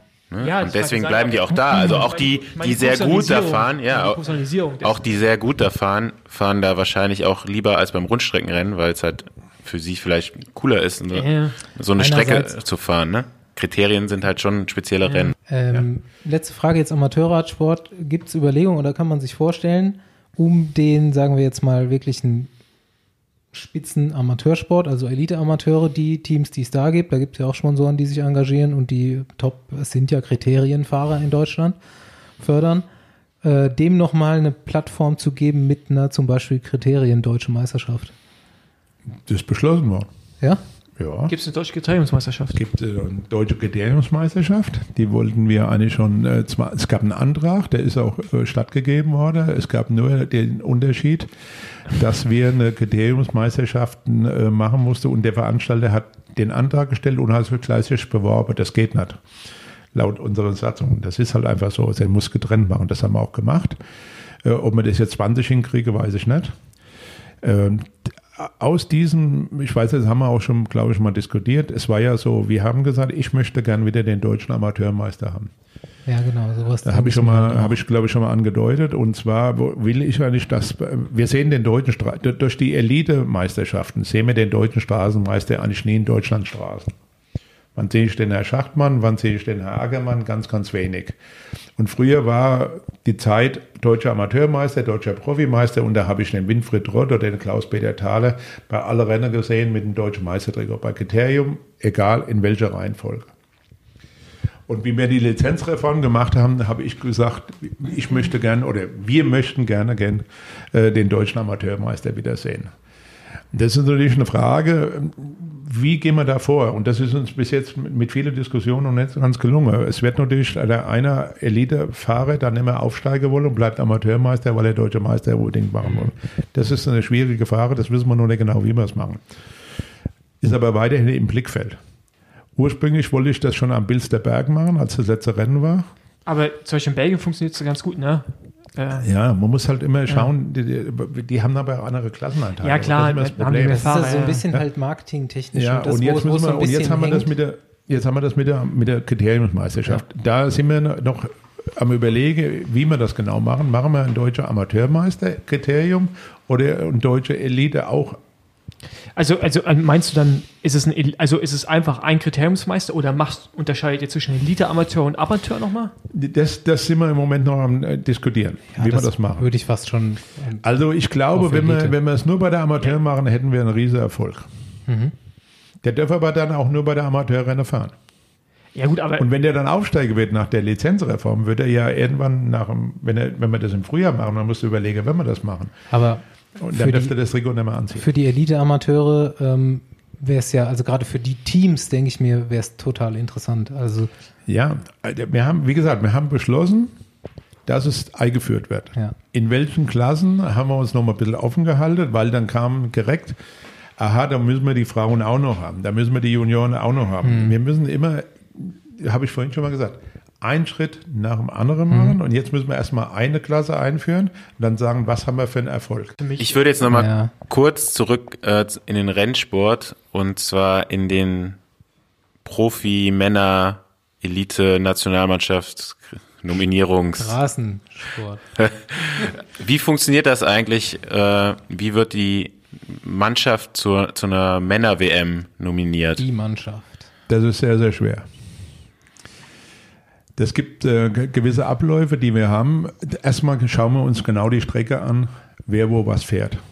Dann äh, fragen wir bei den Teams ab, wer hätte Interesse überhaupt da zu fahren und wer hat ein Herbstprogramm, es muss ja ein gescheites Programm sein, das weißt du immer, da haben die Bundestrainer ja auch bei dir angerufen, ja, mhm. also Krapschi hat, war da mit, mit, dir immer in Kontakt. Ja, also das, das, so, und das schauen wir uns genau an und dann müssen wir schauen, nach welchen Kriterien wir dann auch das Rennen bestücken die, die im Endeffekt gehen wir ran und haben vielleicht 14, äh, 16 Leute im, im, im Blickfeld. Und aus diesem Kreis wird es dann immer kleiner. Teilweise sagen auch die Teams dann zum Beispiel, haben wir manchmal Probleme, dass sie, wenn eine Europameisterschaft ungünstig liegt, dass die Teams uns das nicht freistellen. Immerhin sind die Arbeitgeber und nicht mir. Und deshalb haben wir ja damals in, in Herning mit den KT-Teams das gemacht und es hat uns voller Erfolg gegeben. Das muss man nur sagen. Wir waren total begeistert von der Fahrweise und dass die KT-Teams für Pascal Ackermann auch den Sport angezogen haben. Das muss man erstmal finden, dass sie, da sind ja auch eigene Interesse dabei. Und, und äh, diese, diese Aus, äh, Auswahl nachher zum Schluss zu treffen, das ist äh, wirklich Manpower und das machen vier, fünf Leute zusammen. Wir diskutieren auch da, weil, weil es gibt ja auch da äh, nochmal innerhalb der Profis und auch der Teams Interesse muss man hier ganz einfach sehen. So, und, und die muss man alle über einen Kamm scheren und dann muss man sagen, jetzt treffen wir eine Entscheidung. Wer sind die vier? Genau, das wäre jetzt Bitte? auch meine Wer Frage. Wer sind die vier, fünf Leute? Also du entscheidest das mit, dann. Sportdirektor Erik Weißpfennig, dann der Teamleiter. Jetzt war es das erste Mal Zemke, aber früher mhm. war es immer Krabsch doch dabei und ähm, äh, na, Clear. Mhm. Und, und wir, wir schauen uns dann genau die Dinge an. Und dann rufen wir auch bei den Teams, äh, fragen wir vorher nach. Und es gibt welche Teams, die sagen, oder es gibt auch viele Sportler, die sagen, nee, brauchst du mich gar nicht. Toni Martin hat für die Olympiade ganz klar gesagt, Zeitfahren viel zu schwer, fahre ich nicht. So, aber WM will er wieder fahren. Und das muss man alles auch ranhören. Wenn die, wenn die, also dieses Jahr, glaube ich, sind einige mit dem Programm, wenn die das wirklich fahren sollen, da, da, da fährt keine mehr die, die Straße WM, wenn einige nicht mehr fahren wollen. Weil wir, wir sind so voll, und die müssen ja anschließend noch Vuelta oder vielleicht äh, Giro fahren. Ja? Also ich glaube, dass dieses Oder, oder wenn sie Pech haben, ist die WM im November und dann machst du zwei Wochen Pause und trainierst du schon wieder für Down Under Ja, oder so.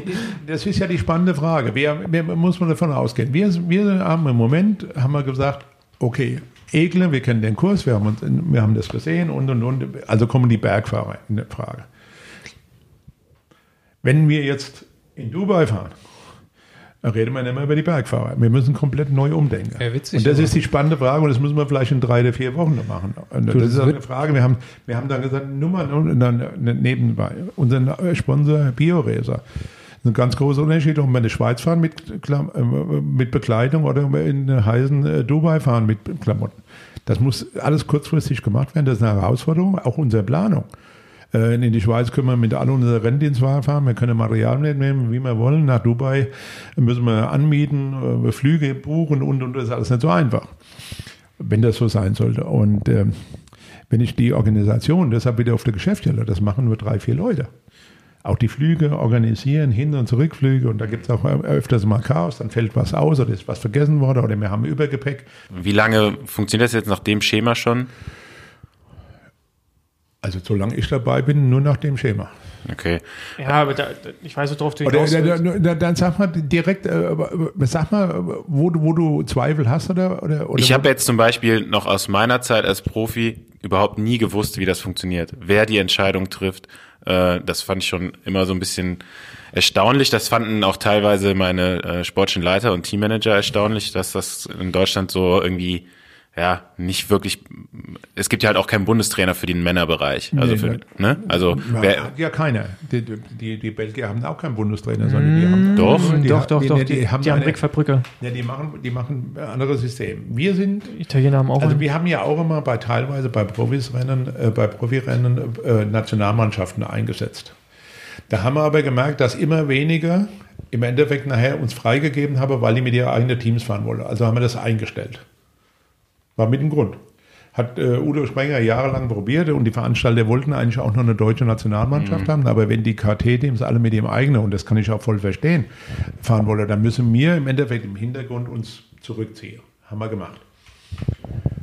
Aber die, die, die Nominierung, also zumindest mal in meiner Amtszeit, ich war immer, die letzten zehn Jahre immer mit eingebunden und wir, wir machen, wir haben auch manchmal Namen, da hat der eine, zwei, drei Namen ganz andere, wie, wie, wie mir und Barbier und mir würfelt das das irgendwann zusammen und dann muss man ja auch die Kriterien machen, wen kannst du dazu einsetzen oder nicht, ja. Und Vorsicht, ich weiß nicht, wie, wie viele WMs warst du mit Ähm, mir jetzt unterwegs? Bestimmt mit zwei. drei. Ja, die zwei, Ponferrada und Richmond. Ja. Ähm, und eine habe ich auch selbst abgesagt, damals in Katar. Aber ich weiß schon, wo du auch darauf hinaus will. Also ich meine, ich bin reingekommen, weil ich mich selbst angeboten habe. Also ich musste halt schon offensiv, bin ich damals auf Udo zugegangen, Udo Sprenger, habe gesagt, ich habe Bock. Und dann war ich drinne, also in diesem, dann, Ja. und dann wurde ich auch jedes Mal irgendwie auch gefragt, bevor ich gefragt habe, wurde ich schon vom BDR schon äh, gefragt. Aber ich glaube, das ist, ich weiß, du meinst wahrscheinlich, das, also man musste schon selber in Aktion treten, wenn man nicht einer von den Starfahrer war. Ich meine, dass man Degenkolb fragt, ist klar. Oder ich weiß, Gerald hat jetzt auch nicht so, so viele positive Erfahrungen mit dem BDR, was Nominierungen angeht. Es kommt immer darauf an, wie, wie, also es gibt vielleicht bei dem einen oder anderen, den hast du überhaupt nicht auf dem Schirm so, wie du, wie du machst, aber der ist bei dem, bei dem Gros der Mannschaft sehr gut eingesetzt. Äh, der sagt, der ist sehr loyal. Man hat ja, die, die haben ja gewisse Aufgaben äh, äh, zu verbinden und dann muss man immer sehen, die fahren in unterschiedliche äh, Mannschaften. Und wenn der eine von dem anderen ein ganzes Jahr nur immer gepiesert geworden ist und dann zu einmal bei der WM sagst du zu dem, jetzt fährst du für den, das ist nicht so einfach.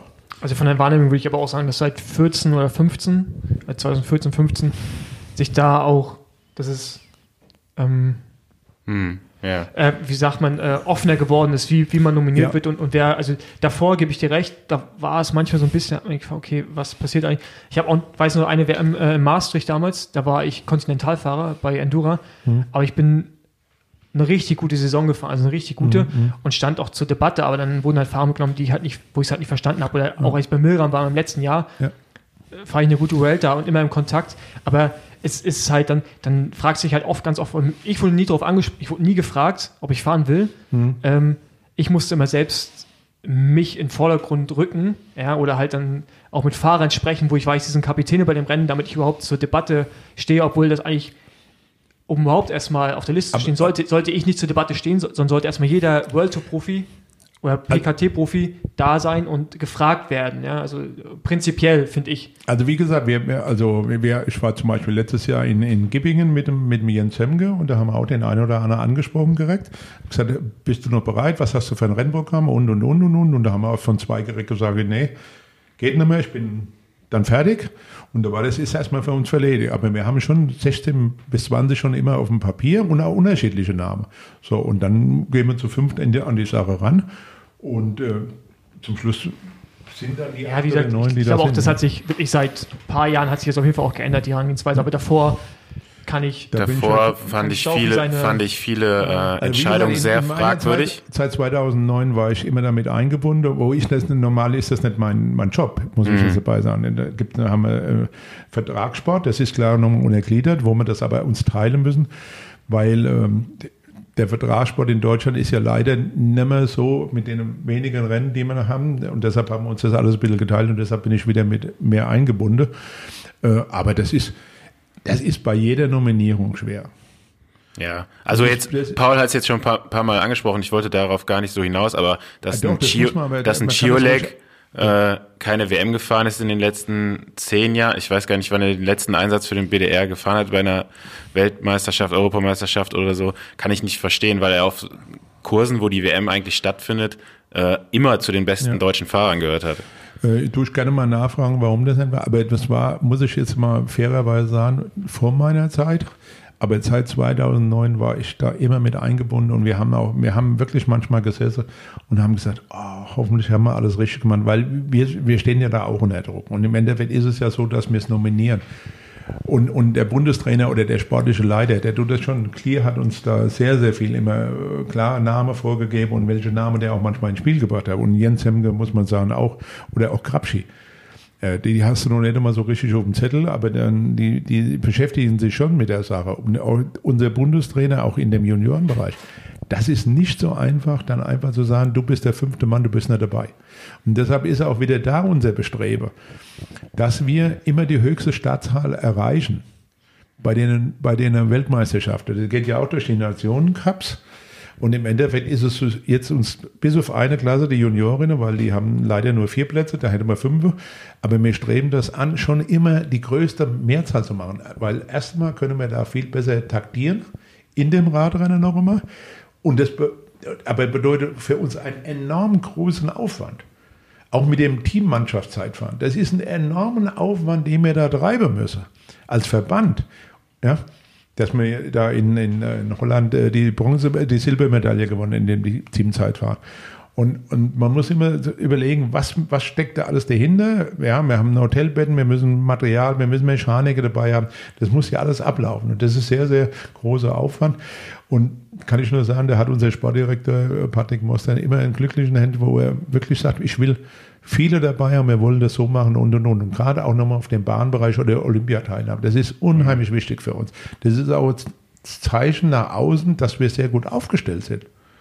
Auch wenn die BMXer, wir haben BMXer, wir haben immer in alle Klasse Männlein und Weiblein eine am Start, sogar manchmal zwei. Ja, und das wollen wir haben, oder Freestyle genauso. Und, und das, das ist auch ein Zeichen für, wir sind für alles eigentlich offen und wir wollen die Vielzahl haben. Platzieren, es kann nur einer Weltmeister werden, es kann nur einer Olympiasieger werden. Aber Teilnahme, Olympiade oder Weltmeisterschaft ist was. Ich habe es persönlich nie erreicht. Muss dabei sein, du hast erreicht. Du hast mit Sicherheit auch erreicht, oder? Nee, irgendwie wollte ich da auch nie. Ja, ich, ja, kannst du auch nochmal nachfragen, warum das so war. Aber da komme ich auch nochmal drauf zurück. Jetzt, doch, doch, da da hast- da hast du, da hast du, äh, da hast du gerade was gesagt, wo ich wirklich nochmal anrufen werde und frage, warum äh, im Zeitraum, auch wo du schon mit dabei warst, ab 2009 ein Chiolek eigentlich keine WM mehr gefahren ist. Also ähm, für mich aus sportlicher Sicht nicht erklärbar. Ich, ich, ich, also ich weiß es jetzt nicht, ich muss jetzt dabei sein, war, hat es mit der Strecke was zu tun gehabt oder so? Weiß ich, kann ich im Moment Ja, nicht also sagen. ich, ich kann mir schon vorstellen, warum es so ist. Das werde ich jetzt hier aber nicht sagen. Wir können es, glaube ich, alle äh, ganz gut denken, aufgrund von anderen Fahrern natürlich. Ich meine, das ist ja Selbst ich relativ, das das ist relativ offensichtlich, weshalb er nicht gefahren Okay. ist. Ähm, Und Ja, aber du hast ja schon gesagt, äh, du musstest da aktiv werden. Ich meine, da kann man Gerald äh, den nein. Fehler einräumen. Das habe ich ihm auch schon immer gesagt. Er muss da auch aktiv äh, werden. Es gab auch mit Sicherheit in den Jahren äh, Strecken, wo er auch selber Aber- aktiv äh, oder kennst- selber ambitioniert gewesen wäre. Aber wir kennen Ja. auch alle die offenen Fäden, selbst innerhalb des BDRs bei Männern-Weltmeisterschaften, wo, wo dann äh, zu viele Kapitäne am Start sind. Und Gerald ist jetzt kein Profoss, der einfach nur mitfährt, um mitzufahren, was er sicherlich auch tun würde, um zu helfen. Aber der ist halt so eine große Nummer, dann, dass andere sich wahrscheinlich angegriffen fühlen. Und denk mal, das wird der Grund gewesen sein. Und das wissen wir, glaube ich, alle ganz gut, dass das der Grund ist, weshalb er nicht gefahren ist. Was auch in Ordnung ist, was auch keine, also was ja auch gar nicht irgendwie kommentiert, also kannst du gerne kommentieren, aber das ist meine. Kann ich nicht kommentieren, weil, weil da die Zusammenhänge, das kann, müsste ich jetzt auch nachfragen, wie, wie das war. Ich wüsste auch jetzt nicht, wo er auf dem Zettel gestanden hat. Müsste ich nochmal nachschauen. Weiß ich nicht. Aber jetzt mal, warum, warum, äh, ich war ja damals Olympia Rio. Das ist wirklich so eins der Sachen, die mir bis heute wehtun. Ähm, ich habe vorhin erwähnt, dass ich die ganze äh, DOSB-Sache durchlaufen habe. Und äh, ich glaube, wir hatten drei Startplätze im Straßenrennen. Oder vier. Ich glaube, vier Startplätze. Und äh, ich sollte auch einen bekommen. Mein, hat, mein Platz hat dann anscheinend Max Levy bekommen. Der ist als Bahnfahrer das Straßenrennen gefahren in Rio. In Rio, ja. Äh, genau. Das war. Da haben wir die, die Regeln des, Ja, ja. der IOC und der, der ähm, UCI ausgehoben. Ja, das, das war, das war eine, also ich meine, im Endeffekt verstehe ich, ich hatte da keine Medaille gewonnen und Maxi war eine höhere Chance, Medaille zu gewinnen als ich. Aber ähm, da war auf jeden Fall auch eine sehr unglückliche Kommunikation zu dem Zeitpunkt.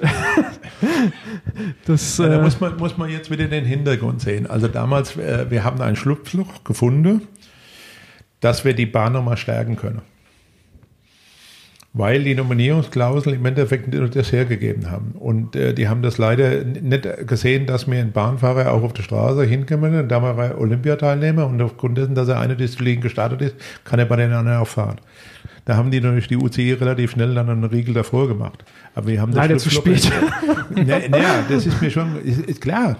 Aber das war, aber das ist ja auch nach draußen hin, das war sehr, sehr schwer, das nach außen hin zu verkaufen. Nur noch einmal da. Zum Schluss ist es zwar um deine Olympiateilnahme gegangen, das muss ich jetzt mal, sage ich jetzt mal, um deine Olympiateilnahme, aber der andere Erfolg hat uns eigentlich recht gegeben, weil wir eine Medaille da geholt haben. ja, nein, das, ich sage ja auch, also ich verstehe es auf der Medaillenseite und Fördergeldern. Ähm, auch Das wenn ist es jetzt schon. Einzelsportler Ja, ist genau. es- ist weil bei jetzt äh, ein bisschen Wehmut, aber halt, wo ich echt den ganzen Winter wie ein Bekloppt eigentlich nur auf Olympia hintrainiert. Also mein Ziel war halt Olympia und dann ist so, weil ich bin alles davor gefahren und dann so Häkchen, geil. Karriere kann ich beenden. Ich musste sie danach, oder ich habe sie danach beendet. Aber das tat echt weh und vor allem, äh, wie Patrick mir es damals gesagt hat, mache ich jetzt auch gar keinen Vorwurf, aber das war schon, äh, da war schon sehr, sehr ungeil und aber klar, medaillenmäßig verstehe ich es natürlich. Also, ähm, wie- wie- aber wie für gesagt, persönlich, wie du schon sagst, der fünfte Fahrer, der nicht mitkommt, weil er Ersatzfahrer ist, das war in dem Fall ich dann halt auch. Obwohl ich jetzt nicht der Ersatzfahrer für Max Levy war. Ja, ähm, ist- aber ja, das, ähm, aber das ist halt auch ein gutes Beispiel für wie. Also bei allen Nominierungen, immer ja. die, die kommen ja dann auch bei mir auf den Tisch und und und und und da stehen die Ersatzleute noch drin und und das ist nicht so, wir machen uns das nicht leicht. Ja, auch die Bundestrainer. nicht. Ich möchte manche Entscheidungen beim Bundestrainer, wenn der dann sagt, du fährst und du weißt, du fährst um Medaille und der andere ist nicht dabei, das tut schon weh. Aber das zeichnet unser Bundestrainer aus. Die mussten da schon ihre harte Linie fahren. Ja. Und, und, und manchmal denkst du ja auch, die sind beide äh, gleichwertig und trotzdem musst du dich für einen entscheiden und welche, da, welche, welche Gesichtspunkte auch damit eine Rolle spielen teilweise. Das ist schon erstaunlich und da lerne ich auch immer wieder mit dazu. Aber das ist nicht so, zum Schluss ist es ja so, muss der Trainer entscheiden. Weil der muss auch die Verantwortung übernehmen. Wir- haben nur eine Teilverantwortung. Wenn der Trainer sagt, ich will den Meier am Start haben, und dann muss, fährt der Meier, weil der Bundestrainer das so entschieden hat. Da werden wir mit Sicherheit nicht sagen, nee, du musst den Schmidt nehmen. Werden wir nicht machen. Wir können den beraten oder helfen, oder der kann auch, es gibt welche, die fragen auch nach deiner Meinung, wen würdest du mal nehmen? Aber zum Schluss, wer nachher zum Einsatz kommt, hat nur einer die Verantwortung. Das ist der Bundestrainer, der hat nominiert. Und anschließend, wenn das in die Hose geht, dann muss auch der Bundestrainer das mit Sicherheit vor einem erklären. Und das machen wir immer wieder. Wir, wir machen jedes Jahr mit allen Bundestrainern eine Auswertung und fragen, warum ist das so gelaufen, warum ist das so gelaufen, warum ist das so nicht gelaufen. Es ist also nicht so, dass wir das einfach zur Kenntnis nehmen. Wir haben jetzt gerade letzte Woche eine Auswertung von, von der, der Straßensaison von letztem Jahr genommen mit WM, äh, mit dem Bundestrainer. Und äh, da hören wir uns das alles an und da wird auch schon mal hinterfragt, warum war der so oder neue Methode oder was. Aber es gibt alle Entscheidungen, die getroffen werden, auch in den Gremium, sind immer einstimmig. Es wird nicht so, und es gibt mit Sicherheit lange Diskussionen. Und die sind auch gut so. Aber zum Schluss sagen wir alle, jawohl, wir stehen hinter dieser Nominierung. Und das ist für mich ganz, ganz wichtig. Ja, das stärkt einmal den Bundestrainer in seiner Autorität. Und äh, anschließend kann man dann immer äh, darüber diskutieren, du, das ist vielleicht doch nicht so gewesen und und und und und, ja. Also wenn ich jetzt einen Profi habe, der die WM fahren will, dann rufe ich dich an oder wen soll ich dann anrufen Da und vermittel den dann weiter an dich? Da, nee, dann gehst du äh, an, den, an den Verantwortlichen, an Erik Weißfennig, Okay. sch schreibst du den an, der hätte dann das Interesse, wenn das Rennprogramm stimmt, und dann haben wir den mal auf dem Zettel. Alles klar. Da haben wir meine. Du kannst aber auch, Abschließend wenn du, meine wenn, wenn Frage du das noch weitermachen willst, äh, ich, kannst du noch, noch einen anderen Weg gehen, kannst auch äh, ähm, Zemke ansprechen. Ja. Kannst du Okay. auf jeden Fall machen. Also, wenn der in dem, in dem Bereich ist, wenn der bei, Ja, ja. bei Krabschi ist, Nee, nee, dann weiß ich auch, äh, dann fahre ich beim Grabschi vorbei. Ja. Weil Da das weiß ist ich, ja wo er die wohnt. Frage, das ist ja die Frage, was die jetzt, äh, was mit unseren zwei Holländer, äh, war ja eine Anfrage, die ich weiß. Äh, was passiert äh, mit, mit, äh, mit äh, Ballerstedt und, und, und, und, äh, und Hessmann. Hessmann. weil die bei Jumbo fahren. Ja? Ich meine, das sind ja interessante Kandidaten. Der eine im Zeitfahren mit Sicherheit, wenn er sich noch ein bisschen äh, im Griff hat mit seinen Nerven. Und, und der andere, ja, der, der, letztes Jahr eine tolle Saison gehabt hat. Nur äh, hätte er uns das ein bisschen früher gesagt, welche, dass er da leider verletzt ist, äh, dann hätte man den ja noch retten können. Und der hat uns effektiv bei der WM gefehlt. Da haben wir uns jetzt unterhalten. Ja, nee, äh, das. War dafür bei uns Ich komme vielleicht nochmal drauf zurück, wenn die WM verlegt wird. Nee, da, äh, war, da war er bei uns dafür als Praktikant. ich glaube dabei. Ja, das, also die Verlegung, das wäre. Ich, ich sage jetzt mal, wir wären glücklich, wenn es in der Schweiz wäre. Das ist ganz einfach, weil mir glaubt, da sind wir sehr gut Also die aufgestellt. Entscheidung ist noch nicht gefallen. Nee, es soll äh, jetzt Ende des Monats fallen. Wir haben im Moment äh, die, die, die deutsche Straßenmeisterschaft komplett hinten angestellt, weil wir gar nicht wissen, wie der Kalender aussieht. Und eins müssen wir uns im Klaren sein, wir können nur eine deutsche Straßenmeisterschaft der Elite machen, wenn wir die Spitze da haben.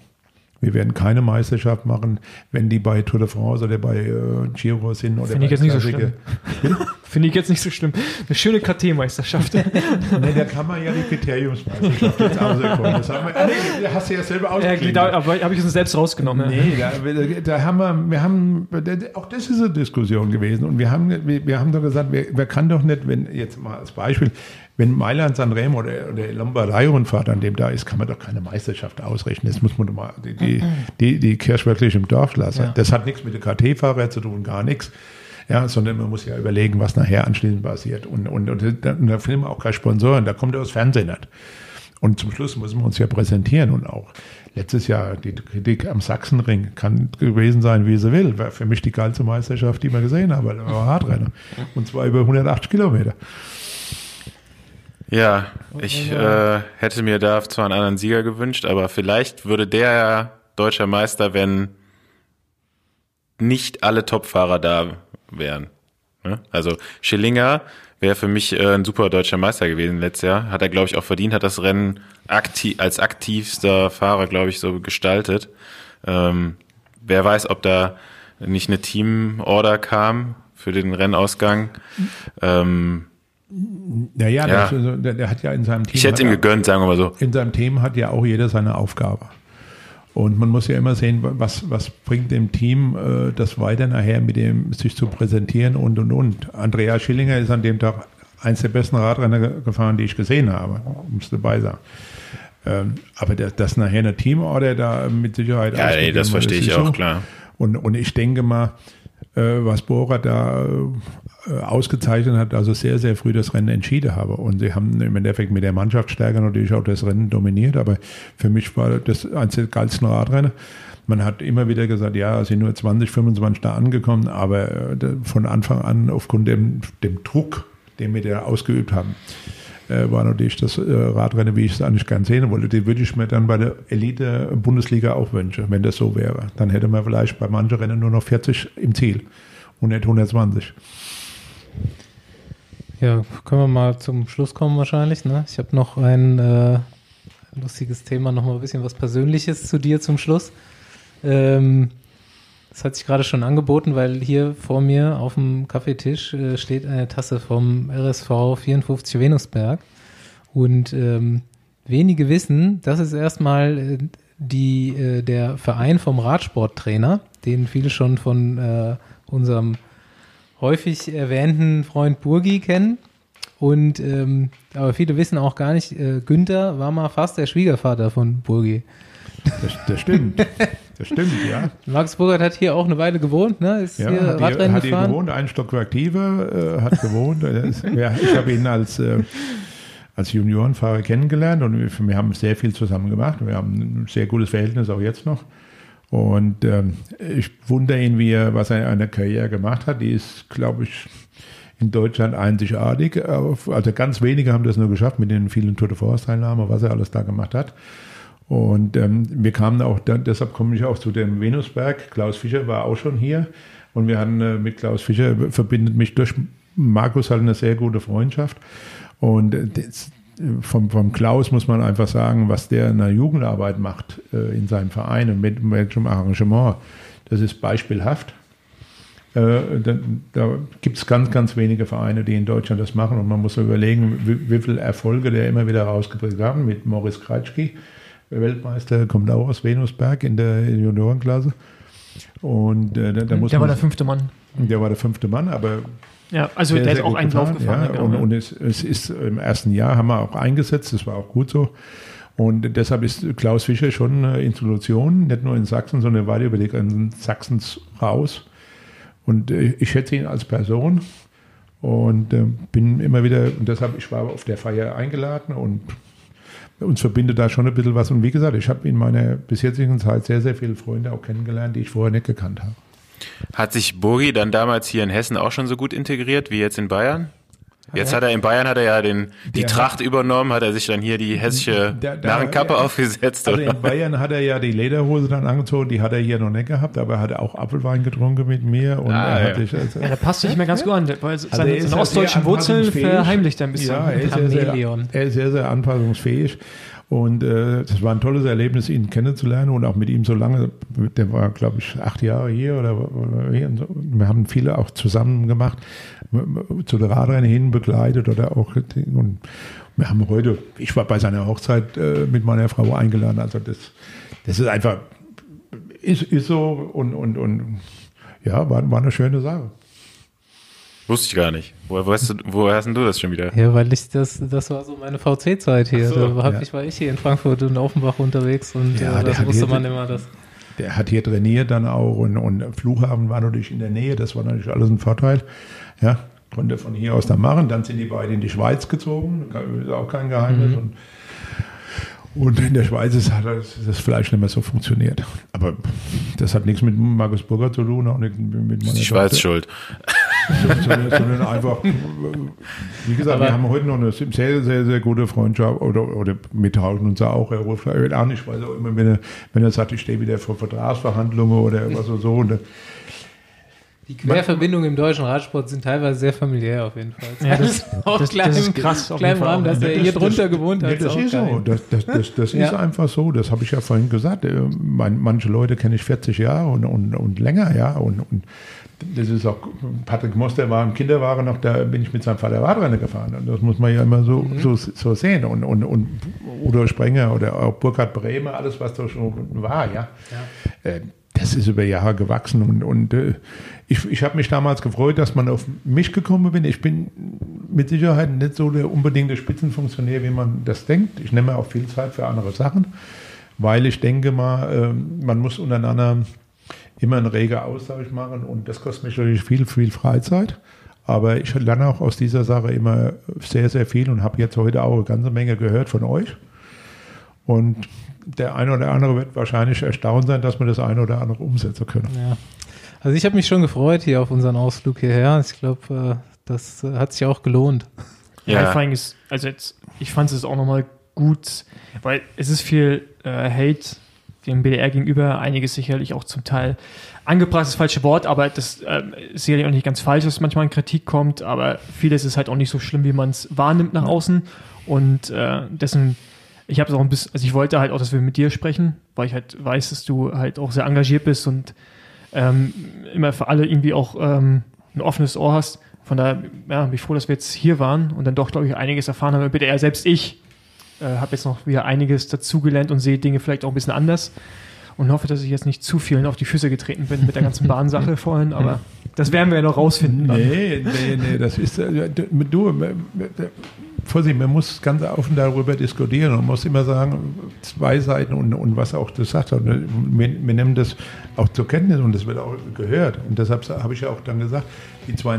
Ja, dann äh, würde ich mich auch nochmal bedanken hier an der Stelle, dass du uns wieder deinen Vormittag oder Mittag geopfert hast, deiner Freizeit. Mittag, Das äh, ja, ging jetzt schon sehr lang. Guten Tag. Ähm, und ich fand es jetzt nochmal, äh, das wusste ich bis heute gar nicht, dass das alles ehrenamtlich hier äh, abläuft. Äh, Das wusste ich auch. auch nochmal, ja, auch mal ein Dankeschön, ne? Genau, Kann man ja auch genau. mal sagen. Vielen, vielen Dank.